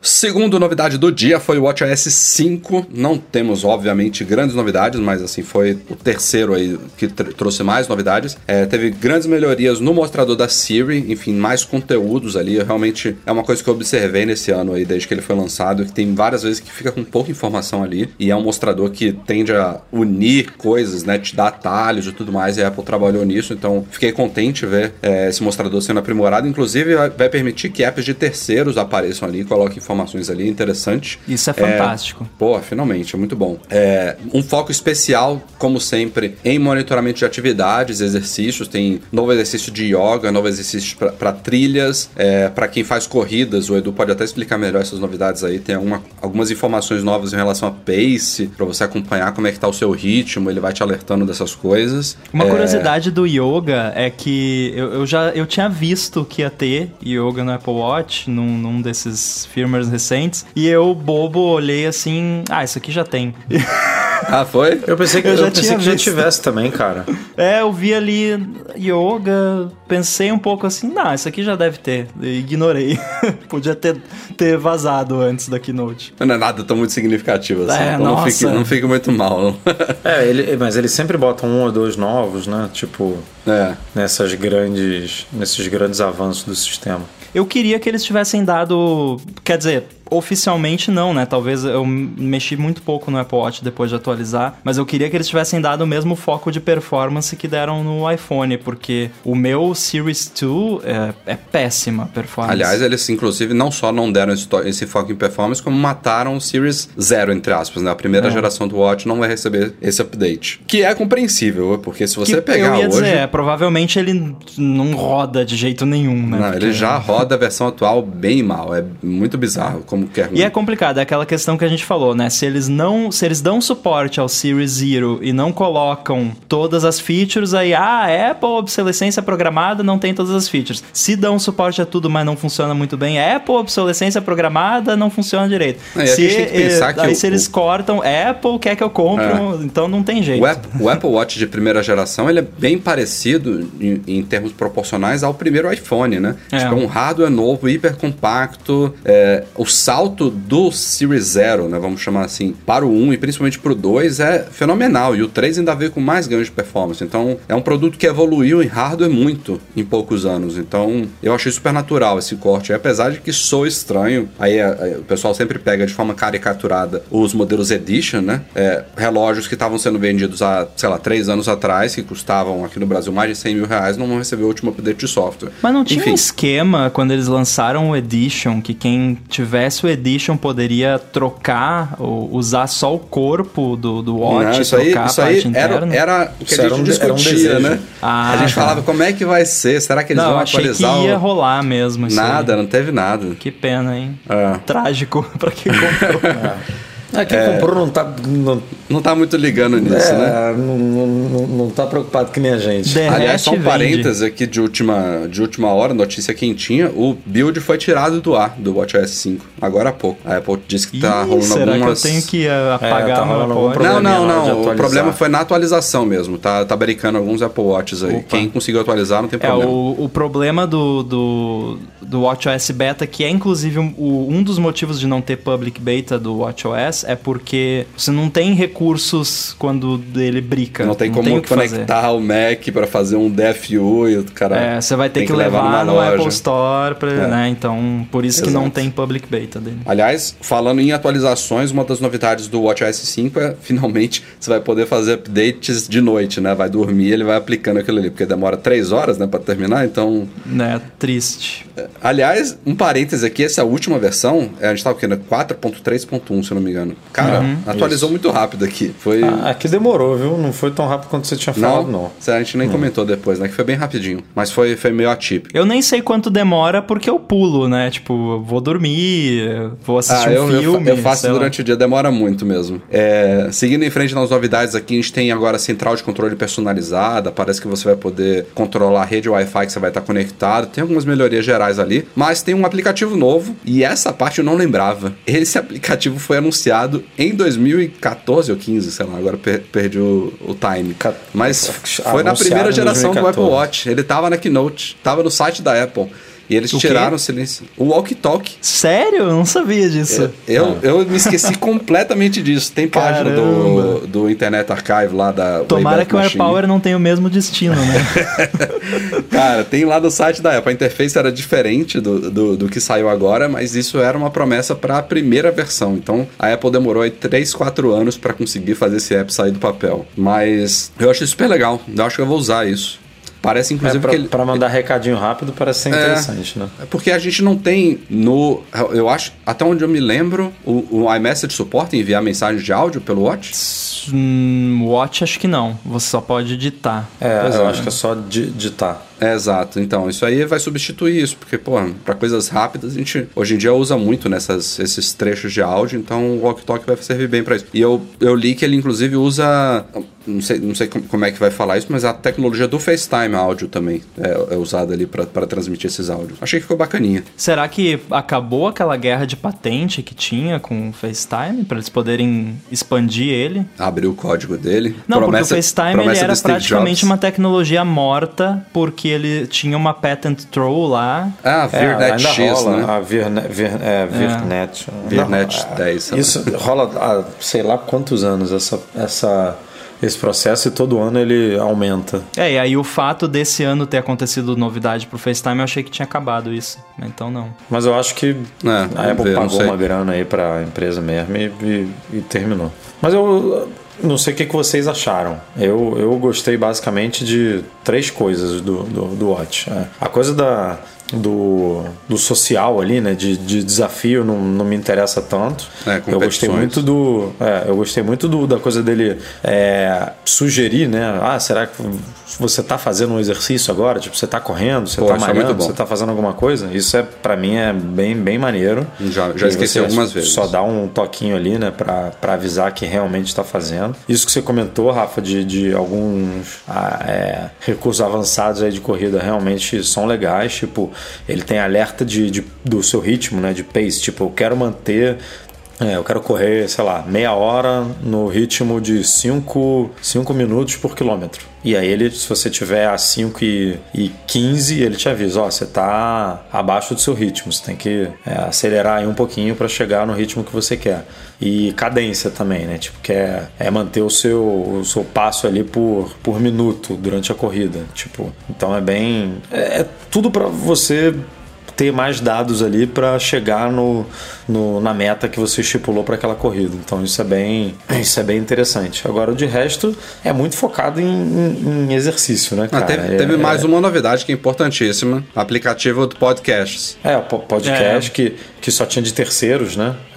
É, é e, e, tinha de terceiros e meia boca, né? E meia agora boca, vai poder é, ter de terceiro boca. bom porque é. eles liberaram as APIs de áudio. Exato. E, e, a coisa das notificações também interativas, né? Que você, sei lá, você vai receber uma notificação da, de um voo e poder fazer o check, começar a fazer o check-in ali pelo, sim, sim. pelo próprio. Não, é, WebKit chegou ao WatchOS, né? Vai poder ver previews assim de e-mails em HTML, por exemplo. Você vai conseguir visualizar um pouquinho, claro, nas limitações de uma telinha do Apple Watch, mas é um suporte muito bem-vindo que vai, vai abrir portas de pelo menos você visualizar informações que antes você não, não tinha jeito. Eu só queria de novo, essa, essa é uma crítica minha de muito tempo, que não tem a ver com o relógio em si, tem a ver mais com aquele recurso continuidade da Apple, que eu acho que ela ainda tem que integrar mais o Watch com iPhone com o Mac, né? Que a gente sempre vai batendo essa tecla aqui, que se eu tô aqui como eu tô agora, com o Watch no pulso, com o iPhone em cima da mesa e com o Mac na minha frente, o Mac tá ligado, não tem porque eu receber notificação no relógio,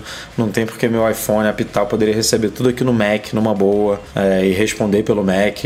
É, então acho que a, essa continuidade da Apple é, poderia funcionar melhor, né? No próprio é, no carro, né, Rafa? A gente comenta que você está dirigindo lá e a Waze está ligado e aí os alertas ficam todos chegando no, no ficou tudo chegando no iPhone em vez de, de mandar para o pulso. Então tinha que ser mais inteligente essa troca de notificações aí entre os, é, entre os, os dispositivos. Eu imaginei que agora pudesse evoluir de alguma forma nisso, mas continuamos na, na mesma estaca. Isso é uma coisa que me incomoda há muito tempo. Eu me lembro de comentar com, com amigos e tal da, da área também que acho que na época, sei lá, faz uns 5 anos eu reclamando que eu tava no, no Facebook, no Messenger, no computador, conversando com alguém e ficava vindo notificação no celular, enquanto eu tava no computador falando com a pessoa, né? Ah, não faz sentido. Então, assim, é, é um problema que continua e com o iMessage, principalmente, nossa, o iMessage, eu, eu odeio o iMessage, vocês já perceberam, né? Eu fico recebendo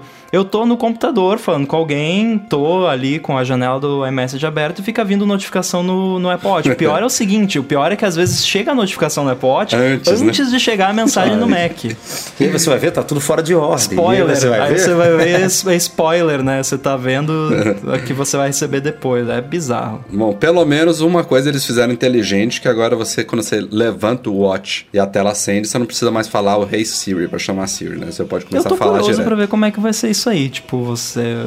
É, é. Às vezes você, você, você levanta o pulso ali para ver a hora e tem alguém do seu lado, você começa a falar. Sei lá, eu tô conversando Será que vai com vocês direto? agora, levantei o pulso aqui. É verdade. Não, não aconteceu nada. Não sei. Talvez tenha, talvez não funcione no Series 2, né? Talvez seja só no 3. Mas, ó, um parêntese aqui. Hoje eu, um, um, leitor falou: ah, não, parece que o iOS 12 trouxe o AI Stereo pros iPads, né? Mas ele possivelmente ele tem um iPad antigo, porque no, no, nos iPads atuais, como o meu, isso já funciona já na versão atual. E aí eu peguei meu iPad aqui eu propositadamente falei baixinho para testar, né? Hey Siri, e, e, fiz um comando. Cara, olha, peraí, no iPhone. Cara, o HomePod tá na sala, longe. Eu falei baixinho, essa merda respondeu. Eu fiquei, assim, foi o teste mais bizarro até agora. Que eu, eu, propo, eu tava com o iPad na minha frente, assim. Ele deu aquela piscadinha, assim, tipo, o iPad se comunicou com o HomePod, viu que o HomePod ia responder e saiu lá na sala a resposta. A resposta. É incrível se, esses o microfones. que é errado, né? Porque se você tá interagindo com um dispositivo, pelo é, menos como a ele, Apple ele, fala que funciona, né? Ele, ele, deveria responder no dispositivo. Ele, ele, não, o iPad ele tava na minha mão, mas ele tava com a tela desligada, porque eu tava é, testando. O, ele não o... tava usando o iPad. Não tava usando né? ele. Mas ele, ele realmente ele Mas o acelerômetro ter... poderia pegar, né? Tipo, tá na tua mão, você mexeu é. ali. Eles, eles não, eu, até por questão de volume, né? Se, se você. Se, tipo, se o volume tá muito mais alto num determinado device e, do que no outro, é porque ele tá mais próximo e tem o lance do acelerômetro. Na, na real, eles têm que combinar todas essas informações e decidir. É, né? é. é. Engraçado é que o Mac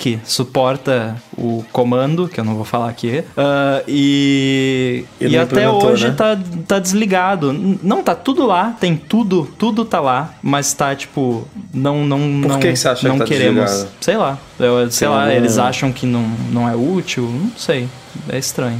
Porque você tem que tocar no, no, no ícone, né, cara? Meio, meio, é meio Sei bizarro. Lá, acho que seria mais um device para eu, eu, eu, esqueço, né? eu esqueço muito que o Mac tem Siri, cara. Eu usei muito poucas vezes. Eu andei usando recentemente e tô, tô, gostando. Tem algumas coisinhas assim, né? Não é nada. Nossa. Eu agora só pergunto futebol e, e, e fico puto porque só, só fala sobre Campeonato Brasileiro. Tinha, tinha que ter Libertadores, Copa do Brasil, tinha que ter, tinha que ter tudo. Bom, o sistema menos queridinho do dia, tvOS 12, foi curioso, eles nem falaram 12, né? Falaram de uma forma meio genérica aí. Não temos novidades. Falaram Apple TV, né? Tipo, Apple TV. É, é não Vamos agora as novidades da Apple TV, tipo, é. não foi nem novidade do sistema. Exato. As novidades realmente não são muito significativas, tem poucas coisas palpáveis para o público em geral. Tem muitas coisas com parcerias de provedores de conteúdo que vão, óbvio, ser mais focadas internacionalmente, não teve nada relacionado ao Brasil especificamente tem um recurso que é um, uma evolução daquele sim, é, single sign-on, que virou agora zero sign-on, que a Apple está fechando parcerias com provedoras de conteúdo, que também são provedoras de banda larga, para fazer um, um login automático. Como funciona isso direito, cara? Eu não entendi. Eu não, eu não Se você está na rede, você tem, sei lá, pegar um exemplo aqui a do Vivo. Brasil, você tem a Vivo, e aí você tem a TV a Vivo da Vivo TV. e a internet da Vivo. Entendi. Tá Ele sabe que deles. você está usando uma conexão da Vivo, então Exato. beleza, passa. Entendi. É, é isso aí. É, talvez, ah, tem uma novidadezinha que não é nada significativa, é Gimmick, que são screensavers novos lá da Estação Internacional, Estação Espacial Internacional, ficaram lindos, da Terra, vários ângulos, dia e noite, enfim, bacana. Pode parecer besteira, mas eu gostei muito ah, da feature de você poder, não, de você poder de, saber, ah, saber da onde é. Saber. Porque eu também, é, que nem a, a, mulher falou lá, ah, vivem me perguntando aonde sim, foi. Sim. E eu também, direto, tá tocando ali o screensaver, nossa, onde será que é isso? Tão bonito e tal. É, e é tem, tem uns dois sabia. lugares que eu já fiquei muito curioso para saber e não sabia o que, que era. É, talvez a única novidade, assim, que é pra galera que tem equipamentos é, compatíveis é o suporte Adobe Atmos, que é um sistema de som é, da Adobe que vem se juntar ao já suportado Dolby Vision, né? E a Apple TV está se tornando o primeiro, acho que, dispositivo aí de massa que suporta os dois, tanto o Dolby Atmos Podia quanto rolar Dolby com Vision. quatro HomePods, né? Sei lá, alguma maluquice. Seria legal, né? Seria legal. Seria muito maneiro. Mas, e a boa notícia é que ela vai fazer a mesma coisa que ela fez quando ela introduziu o conteúdo 4K HDR. Então, todo mundo que tem o sistema do Dolby Atmos em casa já, uns home theaters desses caros aí, um negócio caro pra caramba. É, e esses conteúdos da iTunes Stock forem compatíveis com Dolby Atmos, eles já vão ser atualizados automaticamente e gratuitamente. Isso aí é bacana. Tal é mais caro que 4 HomePods? É mais caro que 4 HomePods. Depende. Não, eu depende. acho que é. Comprando HomePod vendendo no Brasil. a gente não sabe ainda acho né? Que, eu acho que. Eu acho que ainda dá um pouco mais, viu, Edu? Tem sistemas aí de 5, 8, 10 mil reais pra cima. Nossa. Então, quanto é que você acha que o HomePod seria vendido aqui? Ah, não. Oficialmente da Apple, sim, é, claro. O pessoal tá É, vendendo do- por 2K, né? Mais Dois ou menos. pau um HomePod. Você compra quatro, seis pau. É, é. Oito, Brin- né? Brincadeira, brincadeira cara. É. Mas ia ser irado, imagina, não. Posicione e aí a Siri conversando com você, né? Mais pra esquerda, mais pra direita, pra você posicionar os HomePods. Não, Nossa, e daí você- você fica já- que nem eu que você não pode usar o negócio. Por exemplo, eu tenho do agora eu comprei um outro HomePod pra ter o estéreo, né? Agora que tem o AirPlay 2. Cara, eu nunca uso mais do que um quarto do volume, porque é muito Então, alto. o meu não chegou ainda. Eu, eu também tô pegando um segundo. Até vou criar conteúdo lá pro site, testar tudo pra vocês. Não chegou ainda porque os correios estão fazendo o papel deles, né? De serem correios. É, Mas eu queria te O meu perguntar você já usou com, com o Apple TV? Como é que tá? Nossa, é fantástico, muito bom. Tô muito feliz. É, Tô usei pra assistir filme. E o legal é que assim, o, o HomePod, principalmente em cenas de filme assim, mais drama e tal, que é mais diálogo, ele deixa um pouco a desejar, na minha opinião, pra voz de diálogo de filme, que é Uhum. um pouco, né, mais. Acho que se fosse filme dublado seria um pouco melhor, mas filme que, com áudio original, ele deixa um pouco a desejar. E eu- a TV que eu tenho aqui, o áudio dela é ok, assim, não é ruim. Então o que, que eu faço? Eu coloco no HomePod e na TV ao mesmo tempo. Aí a TV Caralho. complementa aquele mid-range, né? Aquele som mais de voz. E E, aí quando em tem sync, cena de cara? ação, fica perfeito. É Nossa. incrível. É impressionante. E aí quando tem cena de ação, com explosão, música e tal, aí o HomePod dá aquela contribuída, né? Vamos então pro último anúncio em sistemas operacionais da Keynote da WWDC, mas o segundo mais importante do dia, que foi o macOS novo, confirmando o nome aí que vazou alguns dias antes, ele em homenagem dessa vez ao deserto de Mojave, lá na Califórnia também, e com novidades significativas, viu? Já falamos aqui criticando a ausência do modo. é, na verdade, a gente colocou no post, acho que até errado, né? A gente falou de modo noturno, mas é modo escuro. Acabei de ver aqui. Temos que corrigir, Eduardo. É, mas é uma, é, uma, é, uma, é uma confusão até compreensível, né? Tem muita gente. por- até porque a Apple implementou no macOS esse, esse modo dinâmico que vai alterando o, o- a imagem de fundo, lá o papel de parede, e vai escurecendo o sistema também. Então você mescla né, uma, uma ideia de modo escuro com modo noturno. Mas enfim, tá lá o Dark Mode no macOS Mojave. É, os principais. É porque o, o- atual, o que existe hoje é escuro, né? A É? Apple usa, é, ele diz que usar barra de menus e dock escuros. É, mas, Mas não é isso tipo, mesmo, modo Eduardo. escuro, né? É usar barra de menu e dock, né? Mas É, o, então, o nome aí- é esse mesmo, é modo escuro, não é modo É, noturno. Dark Mode. O nome é Dark Mode. É.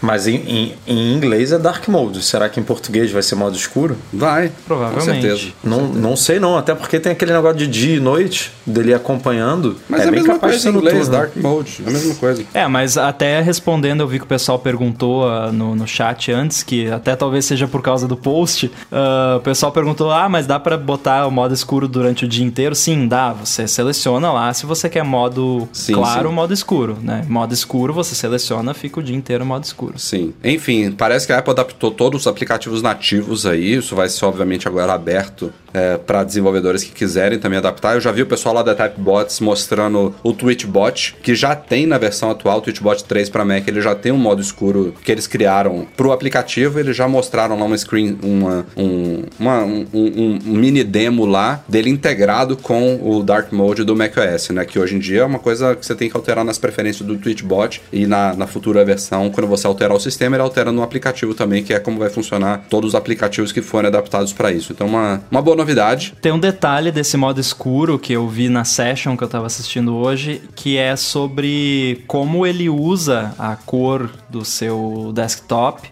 para tudo, basicamente, no sistema. Então, e não só nas áreas vibrantes, né, naquelas áreas onde tem aquele blur, ele usa para tudo. Então, você tem uma janela, ela é opaca, ela tem o fundo escuro, mas ele tem um toque bem de leve da, da, da, da ideia da cor do seu wallpaper. Então, se o seu wallpaper é mais, ver, mais pro vermelho, vai ser um, um escuro um pouco mais quente. Se é mais azul, vai ser um escuro mais frio. E além E é- disso, na- nas preferências do sistema, tem uma. Você define também a cor, ele chama em inglês accent color, né? Eu não sei como é que é, cor de destaque, eu acho em português. Cor de destaque, que É. aí todos os controles, ah, por exemplo, botão, quando o botão que você aperta o enter, ele fica, hoje em dia ele é azul, né? O padrão é azul, mas Isso. você vai poder botar verde, amarelo, rosa Exato. e tudo mais. E esse lance da, da cor do, do wallpaper, ele é extremamente sutil, mas se você vê com e sem, faz uma diferença sem tamanho na, na harmonia, né, do, do desktop. Aquele tipo de coisa que você olha assim, nossa, isso é bonito, mas eu não sei por que, que é bonito, né? É, ficou bem legal. Dá, dá pra perceber que eu gosto de modo escuro? Eu, eu sou um um nerd de modo escuro. Bom, é, seguindo em frente, isso aí certamente é uma boa novidade que vai agradar a gregos e talvez não a troianos, mas quem quiser ativa, quem quiser não ativa, isso que é importante. É super aguardada também uma renovação da Mac App Store, é, seguindo aí os passos da App Store do iOS, uma nova versão, nova interface, aquela parte editorial, enfim, tudo que a gente já viu no iOS. Vocês tá ouviram o chegando. grito que deram na hora Viram. de falar? Teve um cara lá que tava Soltou a franga. Cara, foi o grito mais apavorante que eu já ouvi numa keynote da Apple. Não, Impressionante. cara, mas, mas você vê a, a loja nova e aí você olha a atual, você fala como a coisa tá velha, né? Como tá abandonada. Não, e Tipo, eles não. Eu gostei assim que precisava. Não, não dava pra eles só. Ah, vamos colocar algumas features que, que não tinha, vamos dar um tapinha. É, não eu pensei dava. que viesse um tapinha. Tinha que ser uma parada assim top mesmo. Não dá pra ser qualquer coisinha porque são muitos anos. Eu olha desde que eu me lembro, todo ano, toda a WWDC eu ficava, nossa, tomara que esse ano seja o ano que eles vão renovar a Mac App Store. E nunca vinha, não e eles, eles nada não da dão Mac ponto senó, né? Eles já anunciam a loja nova e falam, ó, vai ter agora Office 365, tá voltando o Transmit lá da Panic, tá entrando o BB Edit lá da Bare Bones, aplicativos que nunca estiveram na Mac App Store vão entrar Tiveram que agora. dar uma rebolada, provavelmente, né? Pra esses Adobe também vai colocar alguns lá, enfim. Na verdade, uma- pelo que eu entendi, tiveram duas mudanças fundamentais. A primeira delas foi ah, você poder fazer trial na Mac App Store, que vai E, poder ser e feito. no iOS também. Sim, tanto no iOS quanto no Mac, que era uma reivindicação, fizeram até uma Developers Union, né, para fazer uma reivindicação disso. E o fato de você ter algumas extensões na Sandbox para você poder ter, por exemplo, uma lista de arquivos no, no app sem precisar fazer gambiarra, né? Por exemplo, BB Edits é um que você tem ali a barra lateral com uma lista do seu projeto. Sim. O próprio Transmit também, né? Você poder, para você poder basicamente navegar no sistema de arquivos dentro do app, sem que o app possa destruir o seu HD, né, completamente. Então, essas duas mudanças foram fundamentais e aí, claro, a própria renovação da Mac App Store. É, foi, foi grande, né? Tanto que tiraram até o sistema de atualização de dentro. É, ali nem da não é loja. mais lá, que aliás eu adorei Separaram, também. né? É, isso é Ah, bom. Isso é bom. Voltou a ser como era antes, o que é bem melhor, realmente. É. O Finder também ganhou melhorias, tem uma, uma visão nova aí, além da, da tradicional de ícones. Temos ícones, lista, colunas e agora tem uma outra visão que eu esqueci o nome que eles dão, que é ótima para visualizar fotos e vídeos, né? Deixa um, o, o, o, item selecionado grandão com uma barra de miniaturas embaixo, parecido com o Essa iOS. veio pra substituir o, o falecido Coverflow. Coverflow, né? É. Com certeza. Exatamente. E tem também uma nova sidebar com mais metadados, tem ações rápidas, o Quick Look também ganhou algumas funções extras. Enfim, coisas gimmicks aí. Na mesa também, pra galera que gosta de bagunçar a mesa com arquivos e passos que não acabam mais, tem um novo recurso aí que cria pilhas automáticas desses conteúdos. Coisas aí que são bem-vindas. Screenshots também ganhou um recurso parecido com o do, do iOS, né? Quando você tira screenshot, ele coloca uma miniatura do lado e você pode clicar nela para fazer marcações e compartilhar, também bem-vindo. Nada muito significativo. É, falando um pouquinho dessa integração, Edu, que você falou aí que não, não é bem o que a gente imaginava, mas tem uma, um novo recurso de continuidade que você pode, por exemplo, usar a câmera do iPhone para inserir conteúdos é, em apresentações que você estiver criando. Ele usou esse exemplo lá do, do Keynote, né? Então você pode tirar fotos e a foto automaticamente sai do iPhone para o slide que você está trabalhando no Keynote. Coisas Isso legais. aí os apps de terceiros vão poder usar também. Eu vi Opa, hoje na, bacana, na bacana. session lá, vai ter uma API para isso para qualquer uso e qualquer app que tenha um campo de texto rico, né, que você pode formatar, já suporta isso automaticamente. Legal. FaceTime em grupo, obviamente, suporta no Mac também. Eu dou um aleluia aqui, todo mundo já me ouviu falando sobre o Safari. É, talvez a principal coisa que me fazia não conseguir usar o Safari era a ausência dos favicons lá, os, os ícones de, de, sites nas abas. A Apple finalmente está levando isso ao Safari. Eu entendo... Não só no Mac eu entendo quem fala, nossa, Dark Mode, não queria isso. Quando, quando eu vejo o Rafael falando dos Fav Icons, que é tipo algo que para mim não faz a mínima diferença. Nossa, e eu é, sei eu que também, tem muita gente que ama Eu não isso. sou tão, tão não é desesperado de, pra ter isso. Não também. é questão de amar, não, cara. É produtividade. Eu não, não, não tenho condições. Eu tenho facilmente 10, 15 abas abertas no meu navegador e eu, eu, eu não sei, eu já tentei usar o Safari sem isso. Não consigo. É uma coisa que prejudica muito a usabilidade dele. Então, e o, o John Gruber concorda comigo, que ele escreveu recentemente um post é. É, palpitando de que esse seria um dos principais motivos porque muitas pessoas não conseguem usar o Safari e meu nome tá, meu nome tava ali na, na baixa assinada. Mas, enfim, graças a Deus tá chegando. Aparentemente foi uma das poucas novidades aí no Safari, a interface continua igualzinha. Teve uma parte lá de, como sempre, a Apple focando muito em privacidade e segurança, dando um tapa em Facebook e Google da vida, tá com novas tecnologias tanto no macOS quanto no macOS para impedir que usuários sejam traqueados na web, né? Não só é, com o que ela já tinha feito com cookies mas agora também é, com novas tecnologias que impedem o que ela chama de fingerprint, né? Então, é, os, os, sites eles tinham outras formas de coletar dados anônimos para identificar usuários e, e, e, veicular propagandas direcionadas, e a Apple está implementando ainda mais tecnologias contra isso. É, porque esse não é o negócio dela, então é importante para ela garantir a privacidade de todos. Mas vamos aqui Não é direto... o negócio dela e ainda dá uma prejudicadinha no Google, né? Exato, claro.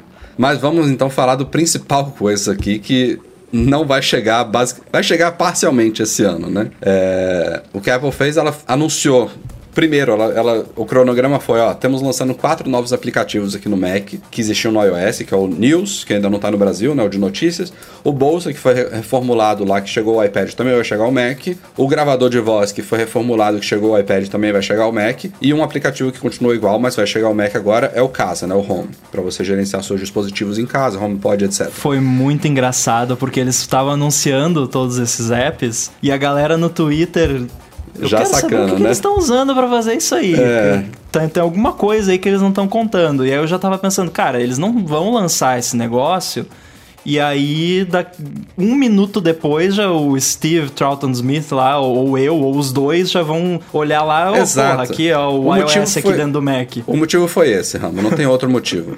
Eles, eles poderiam ter lançado esses quatro aplicativos, inclusive também o Classroom lá, que eles anunciaram no evento de Chicago, né? Mais esse um não é, uh, por sinal. Eu não é? achava é? que era, mas não é, por incrível que pareça. Que bizarro. É.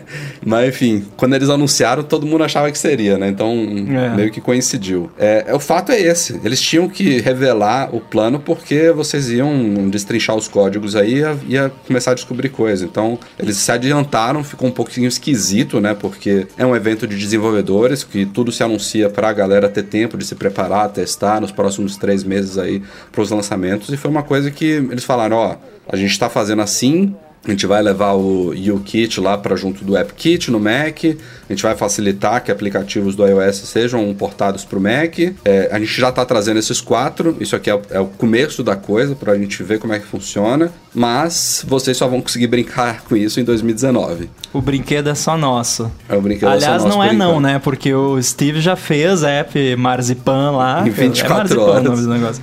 E eu também já tô brincando aqui, daqui a pouco já vou ter o Chibi Studio rodando Mac, sei lá, alguma coisa assim, então, né? Mas assim, uh, para quem tá uh, esperando que vai rolar uh, Animoji Studio da vida, né? Aplicativo não oficial, assim, não vai, porque você tem que basicamente fazer jailbreak no seu Mac para poder rodar aplicativo dessa forma, porque tem umas questões de segurança lá que limitam para você não, não poder qualquer um criar aplicativo aplicativo só Apple, né? Então é mais para experimentação, assim, mas é, é uma coisa bem bacana. Pelo que eu vi, assim, é muito pouco esforço para você portar um aplicativo de iOS para o Mac com esse sistema. E, é. e, e, na sua opinião, foi o jeito mais bacana realmente de implementar algo assim? Ou te, teriam outras formas melhores de, de levar um aplicativo iOS para o macOS de, sei lá, de uma forma mais elegante ou mais é, menos trabalhosa ou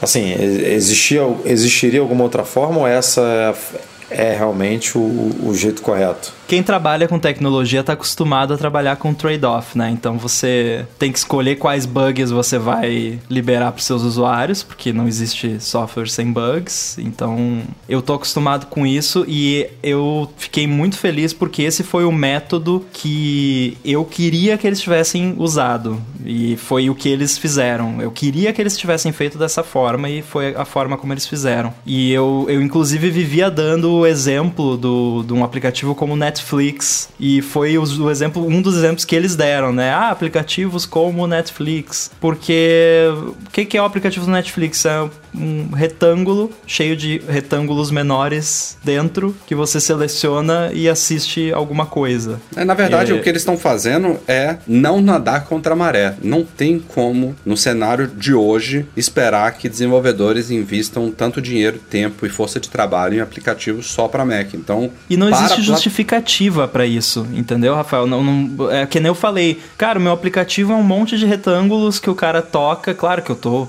super simplificando, né? Por trás tem, é bem mais complexo. Mas assim, no final das contas, é um monte de retângulo bonitinho que o cara clica e assiste uma parada. Não tem porquê eu precisar escrever o mesmo negócio três vezes, uma pro iPhone, uma pra Apple TV e uma pro Mac. Deixa eu escrever um só, sabe? Agora, isso Vai que você tá falando é muito meio... importante. Não, não são todos os aplicativos que são assim. Não, não são. Não isso são todos os apps que vão funcionar. Vai funcionar muito bem para alguns, é. mas não para tudo.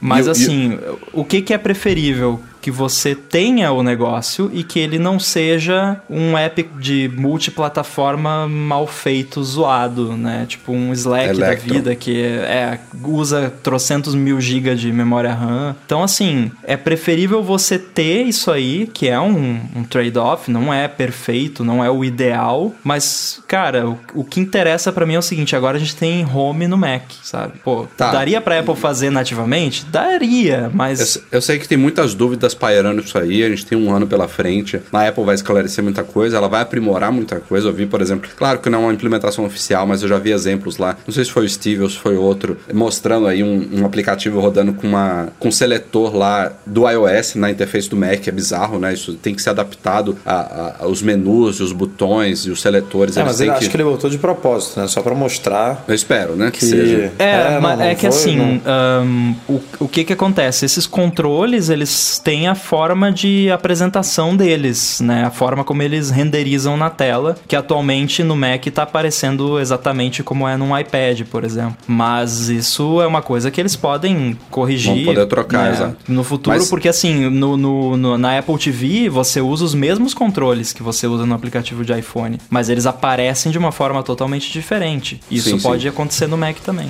A chave é automática, né? Tipo, estou na Apple TV, mostra assim, né? É, é não, tem um botão aqui, o botão no iPhone é dessa forma, né? Apple TV dessa forma, no Mac dessa forma. O, o único medo com relação à plataforma Mac é que isso faça que os desenvolvedores realmente abandonem os esforços em criar apps 100% nativos. Eu imagino, por exemplo, o caso do Twitchbot. Se isso já existisse há dois anos atrás, o que que faria uma Tapbots da vida, que é uma empresa de três pessoas, investir no Twitchbot para Mac em vez de fazer o Twitchbot para iPad rodar nessa janelinha adaptada? Entendeu? Mas, cara, você não acha que. Quer dizer, na verdade você não tem como achar porque você não é desenvolvedor. Mas assim, eu vou dar a minha opinião. Eu acho que com essa tecnologia, eles conseguiriam desenvolver um aplicativo com a mesma qualidade do Twitchbot para Mac. É. Não, Se for vou, isso, maravilha. Eu, o, o que eu penso é o seguinte: fazendo isso, eles vão ter tempo de talvez desenvolver um outro aplicativo. É, eu lembro de uma época que a, que o, que a Tapbots ela, tipo, era muito é, criticada por só dar atenção ao Twitchbot e o Calcbot era abandonado, aquele outro lá que ele tinha, sei lá qual era o nome. Eles até mataram é. alguns aplicativos. É, tipo a Apple, né? É. Measure a Apple Bot, também tem lá, problema tipo, de atenção às vezes. É, tipo, não, não conseguia, porque o que dava retorno era o Tweetbot e aí ela focava naquilo. Então, talvez você facilitando isso, uma empresa de três carinhas consiga dar mais atenção a tudo, consegue Não, eu acho perfeito um o raciocínio. Projeto, né? Contanto que seja isso que o Rambo está suspeitando, que a qualidade do app continue equiparada de um app nativo em termos de performance, em termos de, em termos de integração com o sistema. Enfim, eu não, eu, eu não sei se, se vai parecer que a gente está meio que realmente rodando um aplicativo de iOS numa janelinha do Mac, com alguma coisa diferente ali, com alguns seletores, ou se realmente. É, o que eu gente... posso dizer dos aplicativos da Apple atualmente é que sim, é assim. Né? É assim. Mas, então, é... esses exemplos que a gente está vendo mas exatamente... é a primeira versão, né? Assim, é, é uma parada muito, ainda muito embrionária. O ideal e... é que você bata o olho e você não consiga identificar, é isso. É um aplicativo de iOS que tá rodando. Eles trouxeram quatro aplicativos muito simples, né, cara? Que, assim, não, não tem muito o que fazer também com um gravador de voz. Com... Que aliás ficou muito bacana no, é, no Mac. Com, com, bolsa, tipo. Sabe uma coisa curiosa? Mesmo. O bolsa no Mac ele já foi portado com as versões clara e escura. No iOS ele só tem escuro. Não, e no Mac ele. Na verdade, isso é engraçado, né? Porque o aplicativo de bolsa original do iOS, lá no primeiro iPhone, ele, ele era o widget do, do, dashboard, do, dashboard. do Mac portado é pro iOS. Então, assim, o mundo dá voltas. É o mundo dá voltas mesmo. Mas assim, uh, o que não muda. E o dashboard ainda existe, né? É. O que Porra, não muda não, é, é a filosofia da, da, da, da galera por trás desses aplicativos. A galera do, da Tapbots eles prezam por, por essa qualidade e tudo mais, então eu, eu não acredito que eles fariam só porque é mais rápido um negócio de qualidade inferior ou significativamente inferior, sabe? Eu acho que Tomara. vai muito de empresa para empresa. Um Slack da vida, pega o aplicativo de iPad e joga no Mac. Perfeito. Melhor do não. que o que tem agora. O, o, os que são Electro hoje em dia não tem problema nenhum que fazem, faz, façam Manda isso. Manda ver. Skype também, pode botar. É, é uma coisa que eu acho que vai gerar um futuro legal para o Mac, contanto que seja bem feito. E nesse ponto de vista, é legal que ainda vai demorar um ano para a Apple começar a botar na mão das, das, pessoas, porque é tempo aí de essas dúvidas todas surgirem, ela ouvir quais são as dúvidas, quais são as preocupações e já preparar o terreno para WWDC 19. Pois é. A App, Store, a App Store tem alguma coisa disso ou não? A Mac App Store? Ela é... Uh, não, a Mac App Store ela é um aplicativo nativo. Inclusive nativo. não tem mais nada de, de web lá, porque a, a Mac App Store era WebView, né? Era um ah. WebKit rodando ali com uma página da web. Tipo, é, dá pra ver navegando por ela. Um iTunesão, né? né? E não é mais assim, não, é 100% nativo. Raramente dava erro de HTTP. Dava, dava. Então, assim, eu fiquei muito feliz. A combinação da nova Mac App Store, de todo o trabalho que eles tiveram para fazer o Dark Mode no Mac, que para eles foi um, um, trabalho tremendo, com essa nova forma de você rodar aplicativos no Mac e a, as novidades que eles estão trazendo pro AppKit também, que a gente nem vai falar aqui, é para mim um sinal de que o Mac não morreu, que era uma coisa que tava pairando aí as cabeças de todos os fanáticos por Mac, de que o Mac era uma plataforma morta. Eu acho que esse ano eles enterraram de vez isso aí, e eu acho que agora eu, eu realmente tô acreditando, depois daquele no gigante lá no telão, que, que aliás virou meme, meme né? já virou. Já virou. No, no, Slack lá a gente já tem uma reaction, que é aquele no deles. é, depois de ontem, eu passei a acreditar no discurso deles de que realmente eles não querem combinar as duas plataformas, que eu acredito ser uma boa escolha. Bom, saindo de WWDC, antes de mais nada, Guilherme Rambo, seja bem-vindo ao podcast mais longo da história. que ainda tem alguns já, temas já, aqui nossa, pra gente. Já eu, é, né? Já é. é. Uma novidade que pintou aí pós-keynote, Apple Watch Series 3. Essa foi inesperada, viu? Com celular, né? Com 4G, vai chegar ao Brasil agora, nessa sexta-feira, dia 8, inicia a pré-venda, vai chegar uma semana depois, dia 15 de junho. É, em parceria com a Claro, exclusiva inicialmente. E isso tá trazendo ao Brasil também as outras edições que não estavam disponíveis aqui, porque elas só são, hoje em dia, GPS com celular, que é a Hermes e o ED Edition também de cerâmica. Então, eu, eu já tá. Pelo tempo da demora, eu já achava. Já, meu palpite era que a Apple ia deixar pro Series 4 aí. Mas pelo jeito ela ainda vai continuar expandindo o Series 3. É curioso, né? Porque meados de junho vai chegar um relógio novo aqui, que não é barato, né? O, são os modelos mais caros. E, teoricamente, três meses depois a gente tem a nova geração sendo anunciada. Eu tenho Mas- duas mas- perguntas. Mas o, o Series 3 deve continuar à venda, né, cara? É, mas o preço cai já já- no mínimo. É, mas aí já fica aqui, já tá aqui, já tá homologado, já tá, tipo, já, já tá vendendo, entendeu? Diga suas perguntas, Sam. Eu quero saber primeiro se a gente sabe qual é o período dessa parceria exclusiva, assim como a gente sabe do Eu Apple não acho Pay que com, com eu não acho que é parecido com o Apple Pay, não. Não sei se rolou acordo É, eu não acho de... que a Apple queria. É, não, não, não, não acho que rolou um acordo aí de exclusividade, não. Eu falei de exclusividade porque é a única que vai ter disponível, mas a Claro deve ter é, providenciado o que era necessário para fazer isso ser possível, entendeu? Saiu na frente das outras, Sim, mas eu não- tecnologia, né? é, não acho que foi exclusividade, não. Aliás, breaking news, sa- saiu o update do, do WatchOS e do iOS. Vocês receberam a notificação aí também? Recebi mais cedo e foi falsa, viu? É, é, É. às vezes eles alteram o feed Então, a do, sem a ter. do Watch, ah não, a do WatchOS eu recebi, mas foi a do 4.3.1. É. Eu pensei que tivesse sido essa. E o iOS era 11.4, se eu não me engano. Bom, Meio enfim, esquisito. voltando às perguntas, ah, a segunda pergunta é: onde que eu compro um Apple Watch que não seja no Brasil que vai funcionar com, com esse Onde- negócio? eu vou te responder onde você não compra, nos Estados Unidos. Droga. É. Infelizmente, assim, tem um porém nessa história, né? O, o modelo brasileiro basicamente é o modelo europeu, que é o que conta com a banda 7 de 2600 MHz, que é o que vai É, funcionar isso está, com certeza no, no Brasil. da Apple. É. Né? Isso Tem- está no site da Apple. Os modelos vendidos no A Brasil são. 1889 a 1891, se não me engano. 38 e 42 milímetros. Mas o modelo americano, ele também, é, é, na verdade também não, ele suporta a tal da banda de 700 MHz que está aos poucos sendo adotada em algumas cidades brasileiras. Só que eu não consigo cravar que vai funcionar isso, porque tem outros. Não, é- eu, não, eu, eu não entendo a parte de tecnologia. Teve até um leitor que estava Bom, respondendo eu a vou outra pessoa. né? esperar sair porque eu Não vou é recomendável pra... comprar é, nos eu vou Estados pra Unidos. Europa em setembro. Então, Aí sim. Ah, não, até mas lá aí eu já vou aí- saber. Não, aí, aí tem Aí outro. você vai pegar o 4 já. É, o 4 pode ser que essa, essa história mude, né? O 4 pode ser um, um- Modelo um único. mais global, né? Um É. modelo único. Pode né? ser. É, aí eu, a gente vê se eu, se eu pego na viagem pra Europa ou na MM Tour, né? Opa, já deu spoiler aí, a gente não tinha divulgado isso ainda. Estará conosco em outubro, muito bem-vindo, show de bola. Mas sim, é, é, até o Series 4 pode ser que mude isso aí, e mas por enquanto é realmente a única recomendação que eu tenho pra quem não quer correr risco nenhum é pegar o modelo europeu, porque Muita gente falou, né? Ah, mas o americano foi homologado também. Será que a é, Apple isso não não vai... indica Ah, não adianta estar. Isso, homologado e não ter mim- antena transmitindo, né? É, pra, pra mim tem mais a ver com, com, com suporte, com... Essas paradas de, de rede sem fio, elas são extremamente complexas. Toda vez que eu ouço alguém de telecomunicações tentando explicar alguma coisa, eu não entendo nada. É muito complicado. Outra novidade menor que surgiu, inclusive antes da, da WWDC, é que agora é possível se logar no Apple Music pelo browser.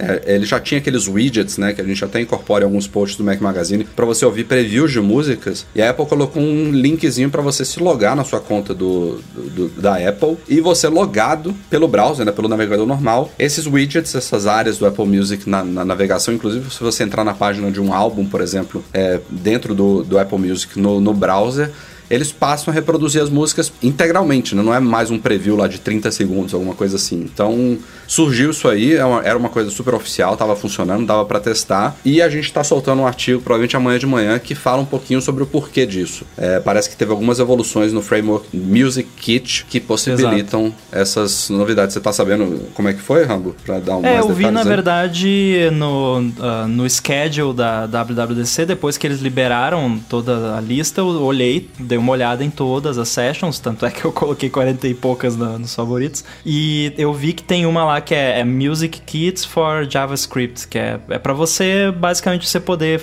em- embedar Apple Music em, em aplicações da web. É, é, o, o pessoal tava meio que suspeitando que a Apple poderia lançar um music.apple.com, sei lá, uma interface toda aberta do Apple Music para browsers. Ainda não foi isso, mas foi quase. Como o Spotify tem. É, né? qualquer Tipo, pessoa pode lançar, né? Basicamente, existe, né? Ó a oportunidade Assim, aí, galera. Pois é, lancem aí. Até eu tô pensando em fazer um aplicativozinho pra menu bar, talvez, usando essa Ó, parada. Vamos ver. Se seria rola. bom. Uma Porque eu busquinha odeio ali usar o básica. iTunes pra ouvir música. Oh, que novidade. ó. Né? Aliás, nada sobre cara, iTunes, né? Nada sobre um aplicativo música separado para Mac, enfim. Vocês Ficou- repararam que o teve uma hora que o Craig chamou o iTunes de Music na Não. Keynote? Teve. Teve uma hora que ele Oh, chamou então- então o pode ser alguma de coisa Music. aí. Eu tuitei, inclusive, e falei, ih, ali, ó, E ele teve, chamou teve outra coisa nesse Music. post, né, Du? O, o widget lá, teve alguma coisa, né, Du, que o pessoal comentou que Então, é porque ele falava. É, Ba- ele baixa- você baixa se o Apple loga- Music. É, você loga, aí ele te diz. Ele. Ele fala lá, questão de privacidade e tudo, e aí ele te indica, se você quiser, sei lá, ter uma experiência completa, baixe o Apple Music. Tipo, Não não, é baixe o baixe o iTunes. iTunes. ou abra o iTunes. É baixe o Apple Music. E aí, obviamente, se você tocar no botão, ele te leva ao iTunes hoje, né? É. Mas... Isso pode ser direcionado a usuários de Android, por exemplo, né? Mas assim, ah, nada impede deles lançarem o Apple Music na, na Mac Cara, App o Store. iTunes, o, o iTunes É. hoje não, não tem um propósito mais, porque antigamente, assim, ele, ele era o alicerce de sincronização, né, do seu dispositivo. Tipo, você precisava sincronizar, não existia a nuvem como ela é hoje, e você precisava do iTunes para passar fotos, contatos, tipo, tudo pro seu dispositivo. Hoje em dia, ninguém mais conecta. É, me- me- você conectando, é, eu acho que hoje em dia você só consegue passar fotos e alguns arquivos que você pode arrastar manualmente lá para dentro de um aplicativo ou outro, porque contato... acho que ringtones também. É, isso tudo é, é- vai, vai pela nuvem hoje em dia. Então o iTunes não... Nem sei mais o que é ringtone, só uso meu iPhone Eu silencioso, lembro, 100%. eu lembro cara. de fazer ringtones no GarageBand na época É. do iPhone 3G. Mas assim, Você ah, não precisa mais do iTunes para isso. Então ele pode ser, no mínimo, reduzido aí para uma coisa mais O pessoal da Apple tá rodando o Apple Music no Mac, tá rodando o aplicativo TV no Mac, tá rodando todas essas coisas no Mac já. Porque agora dá pra rodar aplicativo de iOS no Mac. Eles têm, com certeza. Aí provavelmente eles estão naquela fase, talvez, de decidir se eles vão lançar O que que vai, né? O que que vai esses aplicativos de na, né, cross ou se eles vão fazer um aplicativo nativo ou vão ir pra web. Então, assim, eles estão nessa fase agora, acredito eu. Ou não, né? Ou eles já decidiram e a gente vai ver novidade aí quando sair a versão GM, né? Quem sabe? Vamos É ver. que ma- matar o iTunes também é um fim de uma era, né? Deve ser difícil É, mas fazer. eles não precisam matar o iTunes, né? Pra lançar um aplicativo Music, por exemplo. Lança e quem quiser usar o iTunes usa. Você não, só não vai mais ser obrigado a abrir o iTunes pra usar o Apple Music no Mac. Mas faz sentido você dar uma desmembrada, né? O Ram falou aí do App TV. Você levar um App TV pro, pro Mac, OS e botar toda. Principalmente quando eles lançarem esse serviço de streaming de vídeo. Tipo, bota, bota tudo que é vídeo nesse App TV, tira do iTunes a questão de seriado, de, de filme, tudo, leva para esse App TV e deixa um aplicativo Music e aí você matou o iTunes. Porque aí o o iTunes já virou dois aplicativos, então é, que provavelmente seriam portados do iOS, né? Então é uma é uma possibilidade real É, isso. e aí quem quiser baixa lá no site da Apple iTunes e usa.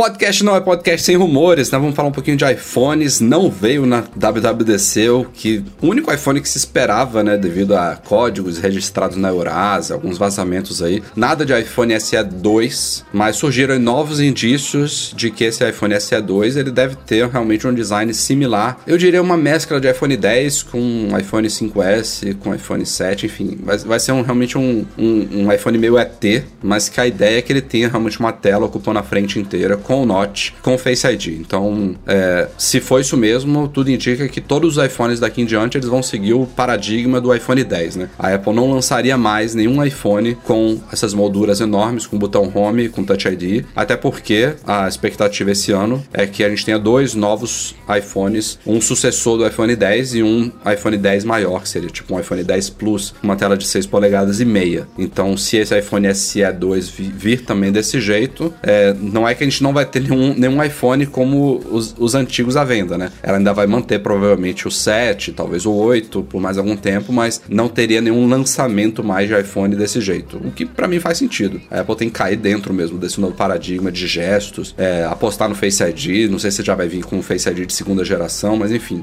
o caminho em si faz sentido. Eu só, só fico me perguntando em relação ao SE mesmo, como é que vai ser a questão do, dos custos né, envolvidos nele, porque se a gente está falando de iPhone com uma telona, com Face ID, é, com possivelmente um hardware super modernoso, talvez não de ultíssima geração, mas possivelmente de no máximo um ou dois anos atrás. É, se é que ele vai ter mesmo uma tela de LCD, para, para mim me parece pouco, né? Tipo, só ter uma tela um pouquinho menor que seja de LCD e não de OLED para ter um custo tão menor do que os flagships, não sei. Tá meio cabuloso Bom, pra mim. O OLED não podemos subestimar, né? Porque é caro pra caramba o OLED. Aí caro tem a questão né? limitadíssimo. Tem a questão que eles talvez já tenham um sensor de Face ID novo, né? Uma segunda geração. Que tá e aí, no, nos, nos assim né? como né? aconteceu com o Touch ID, eles vão ficar usando esse Face ID de primeira geração por um bom tempo, né?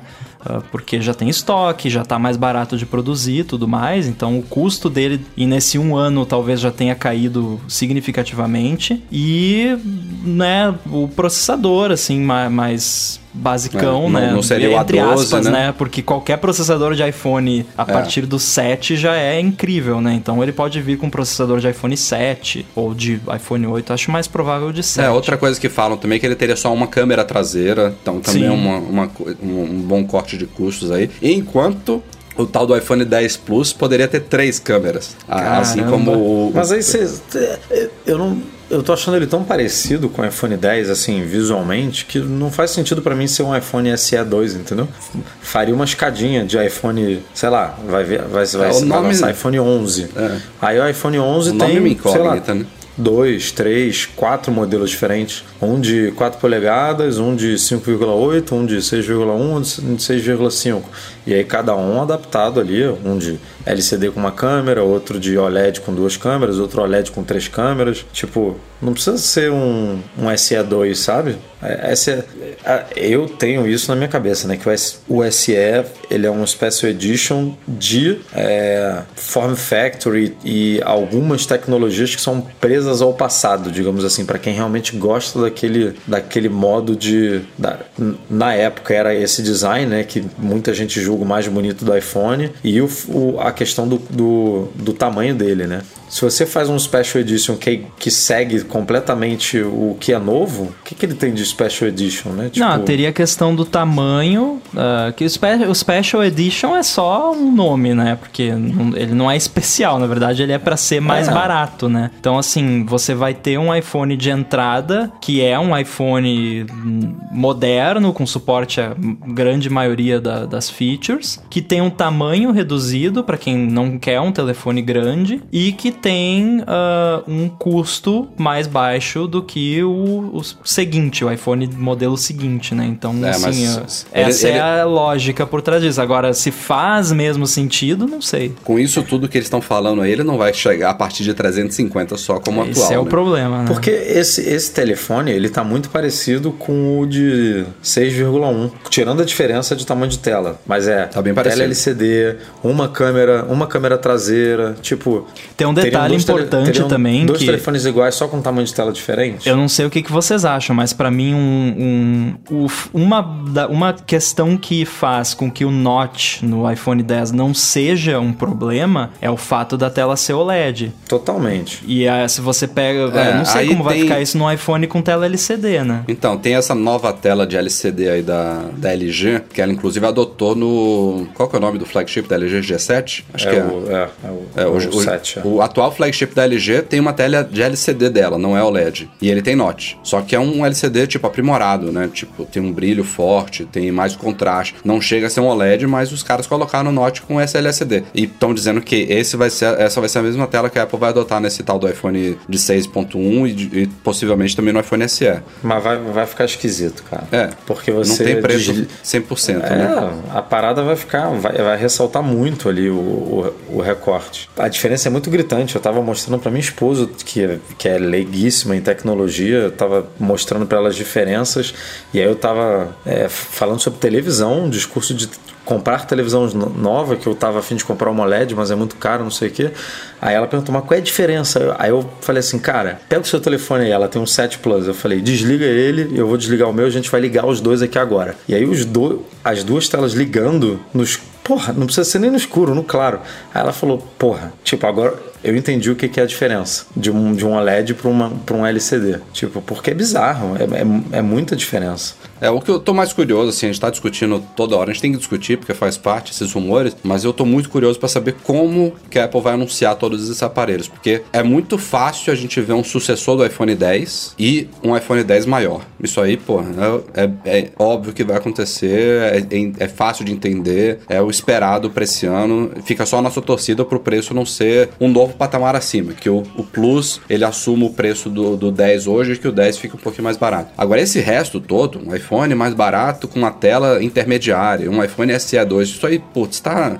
Talvez nem tenha esses dois aparelhos, né? Talvez seja uma coisa só. É, enfim, eu. Toda vez que sai rumor de a Apple vai fazer tal coisa mais barata, eu fico tipo, nah, é, não vai não. Menos cara, né? Melhor ler assim. É. Não, e tudo da Apple falam, ah, ano que vem eles vão lançar uma versão mais barata e nunca lançam uma versão mais barata. é, o, o, iPhone SE atual, a 349 dólares, ele tá muito bem. Não é à toa que vende muito ainda. E é um aparelho ainda bom, mas é, com tudo isso que tá falando, não sei como é que vai, vai partir essa nova linha, não. Tá complicado. Então, eu, eu não vejo um aparelho com Face ID nesse patamar de preço. É, a minha aposta desde sempre, quando começou o rumor de iPhone SE 2, foi, ó, vai ser um iPhone SE igual ao que tem agora, só que com as entranhas do iPhone 7, talvez o Touch ID melhor. A minha aposta Imagina, sempre foi essa. O, o, o, Touch ID tá aí há quanto tempo, cara? E o bichinho ainda usa a primeira geração pois do Touch é, ID. poderia usar Como é que você vai botar um Face ID geração? num Aliás, aparelho de 350 um parênteses dólares. aqui pra gente fechar esse tópico. Vocês viram que não teve nada de Face ID em termos de reconhecimento. Tem uma, uma possibilidade de você adicionar uma aparência alternativa no Face ID do, do iOS 12, mas nada sobre leitura com o iPhone deitado ou de cabeça para baixo, né? Eu tinha falado aqui, eu continuo apostando que isso vai ser restrito. Não, mas isso, isso é porque não faz sentido eles falarem agora. Eles vão falar isso com o iPad. Quer ver? O, o negócio agora faz tracking de olho de língua coisa que não fazia antes. É, entendeu? o iPad com é, Face ID é um... vai sair, né? Vocês viram. É um. Claro. É a Apple nem escondeu, é um né? Não, nem é um tentou. upgrade. É um upgrade no reconhecimento facial, isso. Eu acho tipo, que vai ser língua, restrito, olho. Veremos. Não, veremos. vai não. Isso aí é besteira isso. É que nem é, é que nem essas melhorias que estão tendo aí, ó. Você poder cadastrar dois, dois rostos é é, é, porra, é, é, é, uma puta novidade. É bom. Você, você cadastra um com o iPhone assim, depois você vira ele cadastra de novo. tipo o lance do dedo molhado, né? E, e, foi eu, e, foi o que eu falei. Tem joguinho hoje em dia que pega o, você deitado. Tipo, a é. Apple não. Pô, como é que elas vão é, bloquear isso para um hardware novo, sendo que já funciona hoje com um joguinho? Tipo, é, Ah, olha que eles como. bloqueiam, hein? ah, não, não, não, não boto fé não. Só para constar aqui, antes da gente entrar na leitura de e-mails, a Apple começou a aceitar cartões da bandeira Elo nas suas lojas online. Antes só tinha Visa, Mastercard e American Express. Tinha American, né, né Edu? Você usa American, né? Tinha, é. acho que tinha. Entrou Elo é agora. A minha conta é americana, na, na, verdade, ainda. É. Mas eu acho que aceita. Bom, enfim, é, pra galera que tem esses cartões aí, já tá aceitando, já teve leitor que testou, funcionou, então maravilha. Só lembrando aqui, aproveitando a oportunidade, isso são os cartões que você cadastra para pagamento do seu Apple ID, não tem nada a ver com o Apple Pay. O Apple Pay no Brasil ele continua exclusivo do Banco Itaú e somente com as bandeiras Visa e Master. O IMAX nem tá no Apple Pay brasileiro, então só para ficar claro aí que uma coisa não tem nada a ver com a outra, beleza? Chegamos então ao fim do podcast com leitura de e-mails enviados para noar.macmagazine.com.br. Começando aqui, tem uma cacetada de e-mails de uma galera respondendo sobre Time Machine, é, Western Todo Dutra, mundo falando que dá para fazer em, Leonardo em Fialho, 2, 3, 4 HDs. Alan Ribeiro Leitão, enfim, tem e-mails aqui maiores e menores, mas sim, a gente ficou na dúvida no podcast passado, mas o Time Machine suporta é, backups em múltiplos drives. É, eu, inclusive, fiquei impressionado ter tanta gente que usa múltiplos drives assim, mas enfim, é, basicamente o que ele funciona é o seguinte: quando você conecta o primeiro drive, o Time Machine ele aparece, ah, você quer usar o Time Machine? Quero. Beleza, ele começa a fazer os backups horários naquele drive. Se você conecta um segundo, ele te pergunta se você também quer usar o drive externo para o Time Machine. E se você tiver os dois conectados ao Mac, ele alterna numa hora ele faz no Drive A, na outra hora ele faz no Drive B e aí depois volta para o Drive A e assim sucessivamente. O detalhe, obviamente, é que você nunca vai ter o mesmo backup idêntico nos dois drives, né? Vai ter no mínimo uma hora aí de, de delay entre um e outro, mas isso é, também é meio irrelevante para, para quem está fazendo backup constante aí dos seus dados. Então, Fica aqui nossa errata, a gente ficou na dúvida e tá esclarecido aí para todos vocês. Obrigado a todos que mandaram e-mails com feedback sobre isso. Temos aqui três e-mails para ler agora. Cláudio Cabaleiro, minha pergunta é sobre o porquê a gente tem Siri em português no iPhone, mas não temos no HomePod. O mesmo acontece no Google Home. Seria um problema técnico que me parece estranho ou simplesmente é o fato de esses produtos não terem sido lançados ofici oficialmente em países lusófonos? Na verdade é o contrário, né? eles não foram lançados porque não tem suporte ao português. Mas mas eu acho que o principal motivo aí é o que a gente falou aqui no começo desse podcast: é a, é a falta é, de suporte a, a bilíngue, né? Então tem muitos conteúdos, quando a gente fala de. A, a Apple TV já ganhou suporte ao português, mas no HomePod a gente está falando de música, né? Então você, mesmo sendo brasileiro, falando português, você inevitavelmente vai pedir que ele toque músicas, bandas, artistas internacionais, então ele tem que entender. É essa otimização dos comandos da Siri para o tipo de conteúdo que você vai pedir. Então a Apple já fez esse trabalho na Apple TV, que foi bem feito, mas não perfeito. É, e falta fazer no HomePod, não só para português, mas o HomePod só falava inglês até pouco tempo atrás. Agora que ele começou a falar também francês e alemão? Alemão. É, então tá bem embrionário ainda. Tem que agora. Não é porque a Siri já fala todos esses idiomas. Eles têm que fazer um novo trabalho de adaptação e de, e de otimização para os principais comandos que você vai fazer naquele dispositivo. Eu não Chato. sei até que ponto também não tem que tunar a voz para, né, porque é outro dispositivo, tem outras características, então é, tem motivos técnicos por trás, sim. É isso aí. Anderson Ceruti Machado. Oi, galera. Minha dúvida de hoje é sobre como colocar. Olha, a gente acabou de falar de ringtones aqui. Como colocar músicas como toque de chamado no iPhone. Eu sempre fiz isso pelo, pelo Windows. E apesar de ser meio trabalhoso, sempre deu certo, mas agora eu tentei fazer pelo Mac e não consegui. Existe algum tipo de bloqueio no iTunes ou tem uma outra maneira mais prática de fazer isso? A gente tem um, tem um tutorial, tutorial né, bem completo lá no site, é, que a gente fez há Vou falar aqui pouco tempo, mas eu nem lembro. Mas envolve o, o GarageBand aí que o Rambo falou. Envolve o GarageBand e envolve um aplicativo de terceiro também que eu não lembro o nome. Ou de renomear, mas... eu acho que você exporta em MP4 e você renomeia o arquivo para M4R. Tem, tem, um, tem, um, tem um tutorial lá. É, é, bota procura... na busca lá do site. Como criar ringtones. Pode procurar. Você vai ringtones achar. que você vai achar. É um post de 2017. Ô louco, hein? Que dia, Eu lembro desse post. Foi recente, sim. foi, foi recente. É? Eu lembro que a gente tem, não, lembra, não lembrava que era recente. Para fechar aqui os e-mails do Júlio Madeira. Ele acabou de ler a matéria que o Bruno escreveu sobre a chegada do Apple Watch com conectividade, falamos aqui. É, acredito que seja uma questão de tempo para que essa novidade seja expandida para outras operadoras. E como dono de um Series Zero, sim, comprei ele na primeira leva de 2015, eu gostaria de saber. Número 1. Um, é, com base em outros países, é possível ter o Watch por uma operadora e o celular em outra outra ou ambos precisam ser da mesma operadora? Boa pergunta, hein? Ah, ambos precisam ser da mesma. É. Eles precisam ter o mesmo, eles precisam compartilhar o mesmo número. Hum, mais ou menos, Edu. a gente depois não. esclareceu que não era bem isso, né? O, o eSIM do Watch ele tem um ele número próprio, um mas número não é diferente. Público, né? Mas ele, mas ele tem que fazer essa relação de ele número. Ele faz o handoff com o iPhone, uma espécie de handoff. Ele, ele tem uma relação de número que se for outro operador ele não vai fazer, entendeu?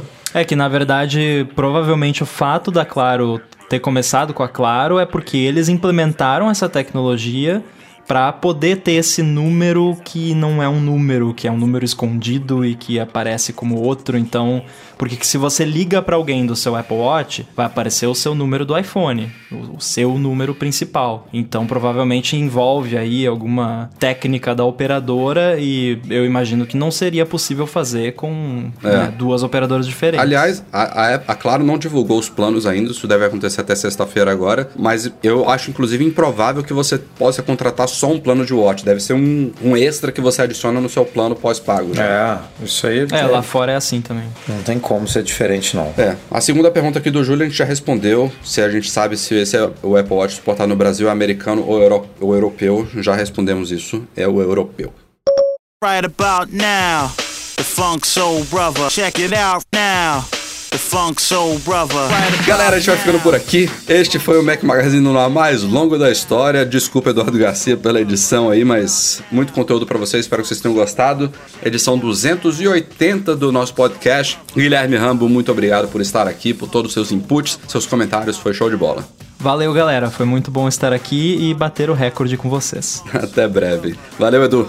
Valeu, Rafa. Semana continua, as novidades ainda estão aparecendo.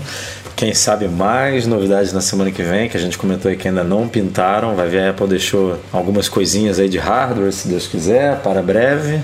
E vamos esperar aí a volta do nosso gordo.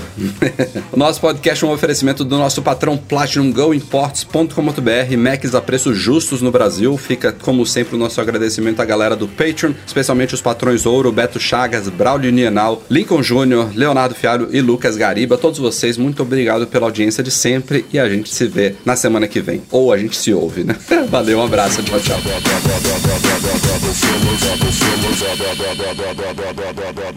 blah, blah, blah, blah, blah, blah, blah, blah, blah.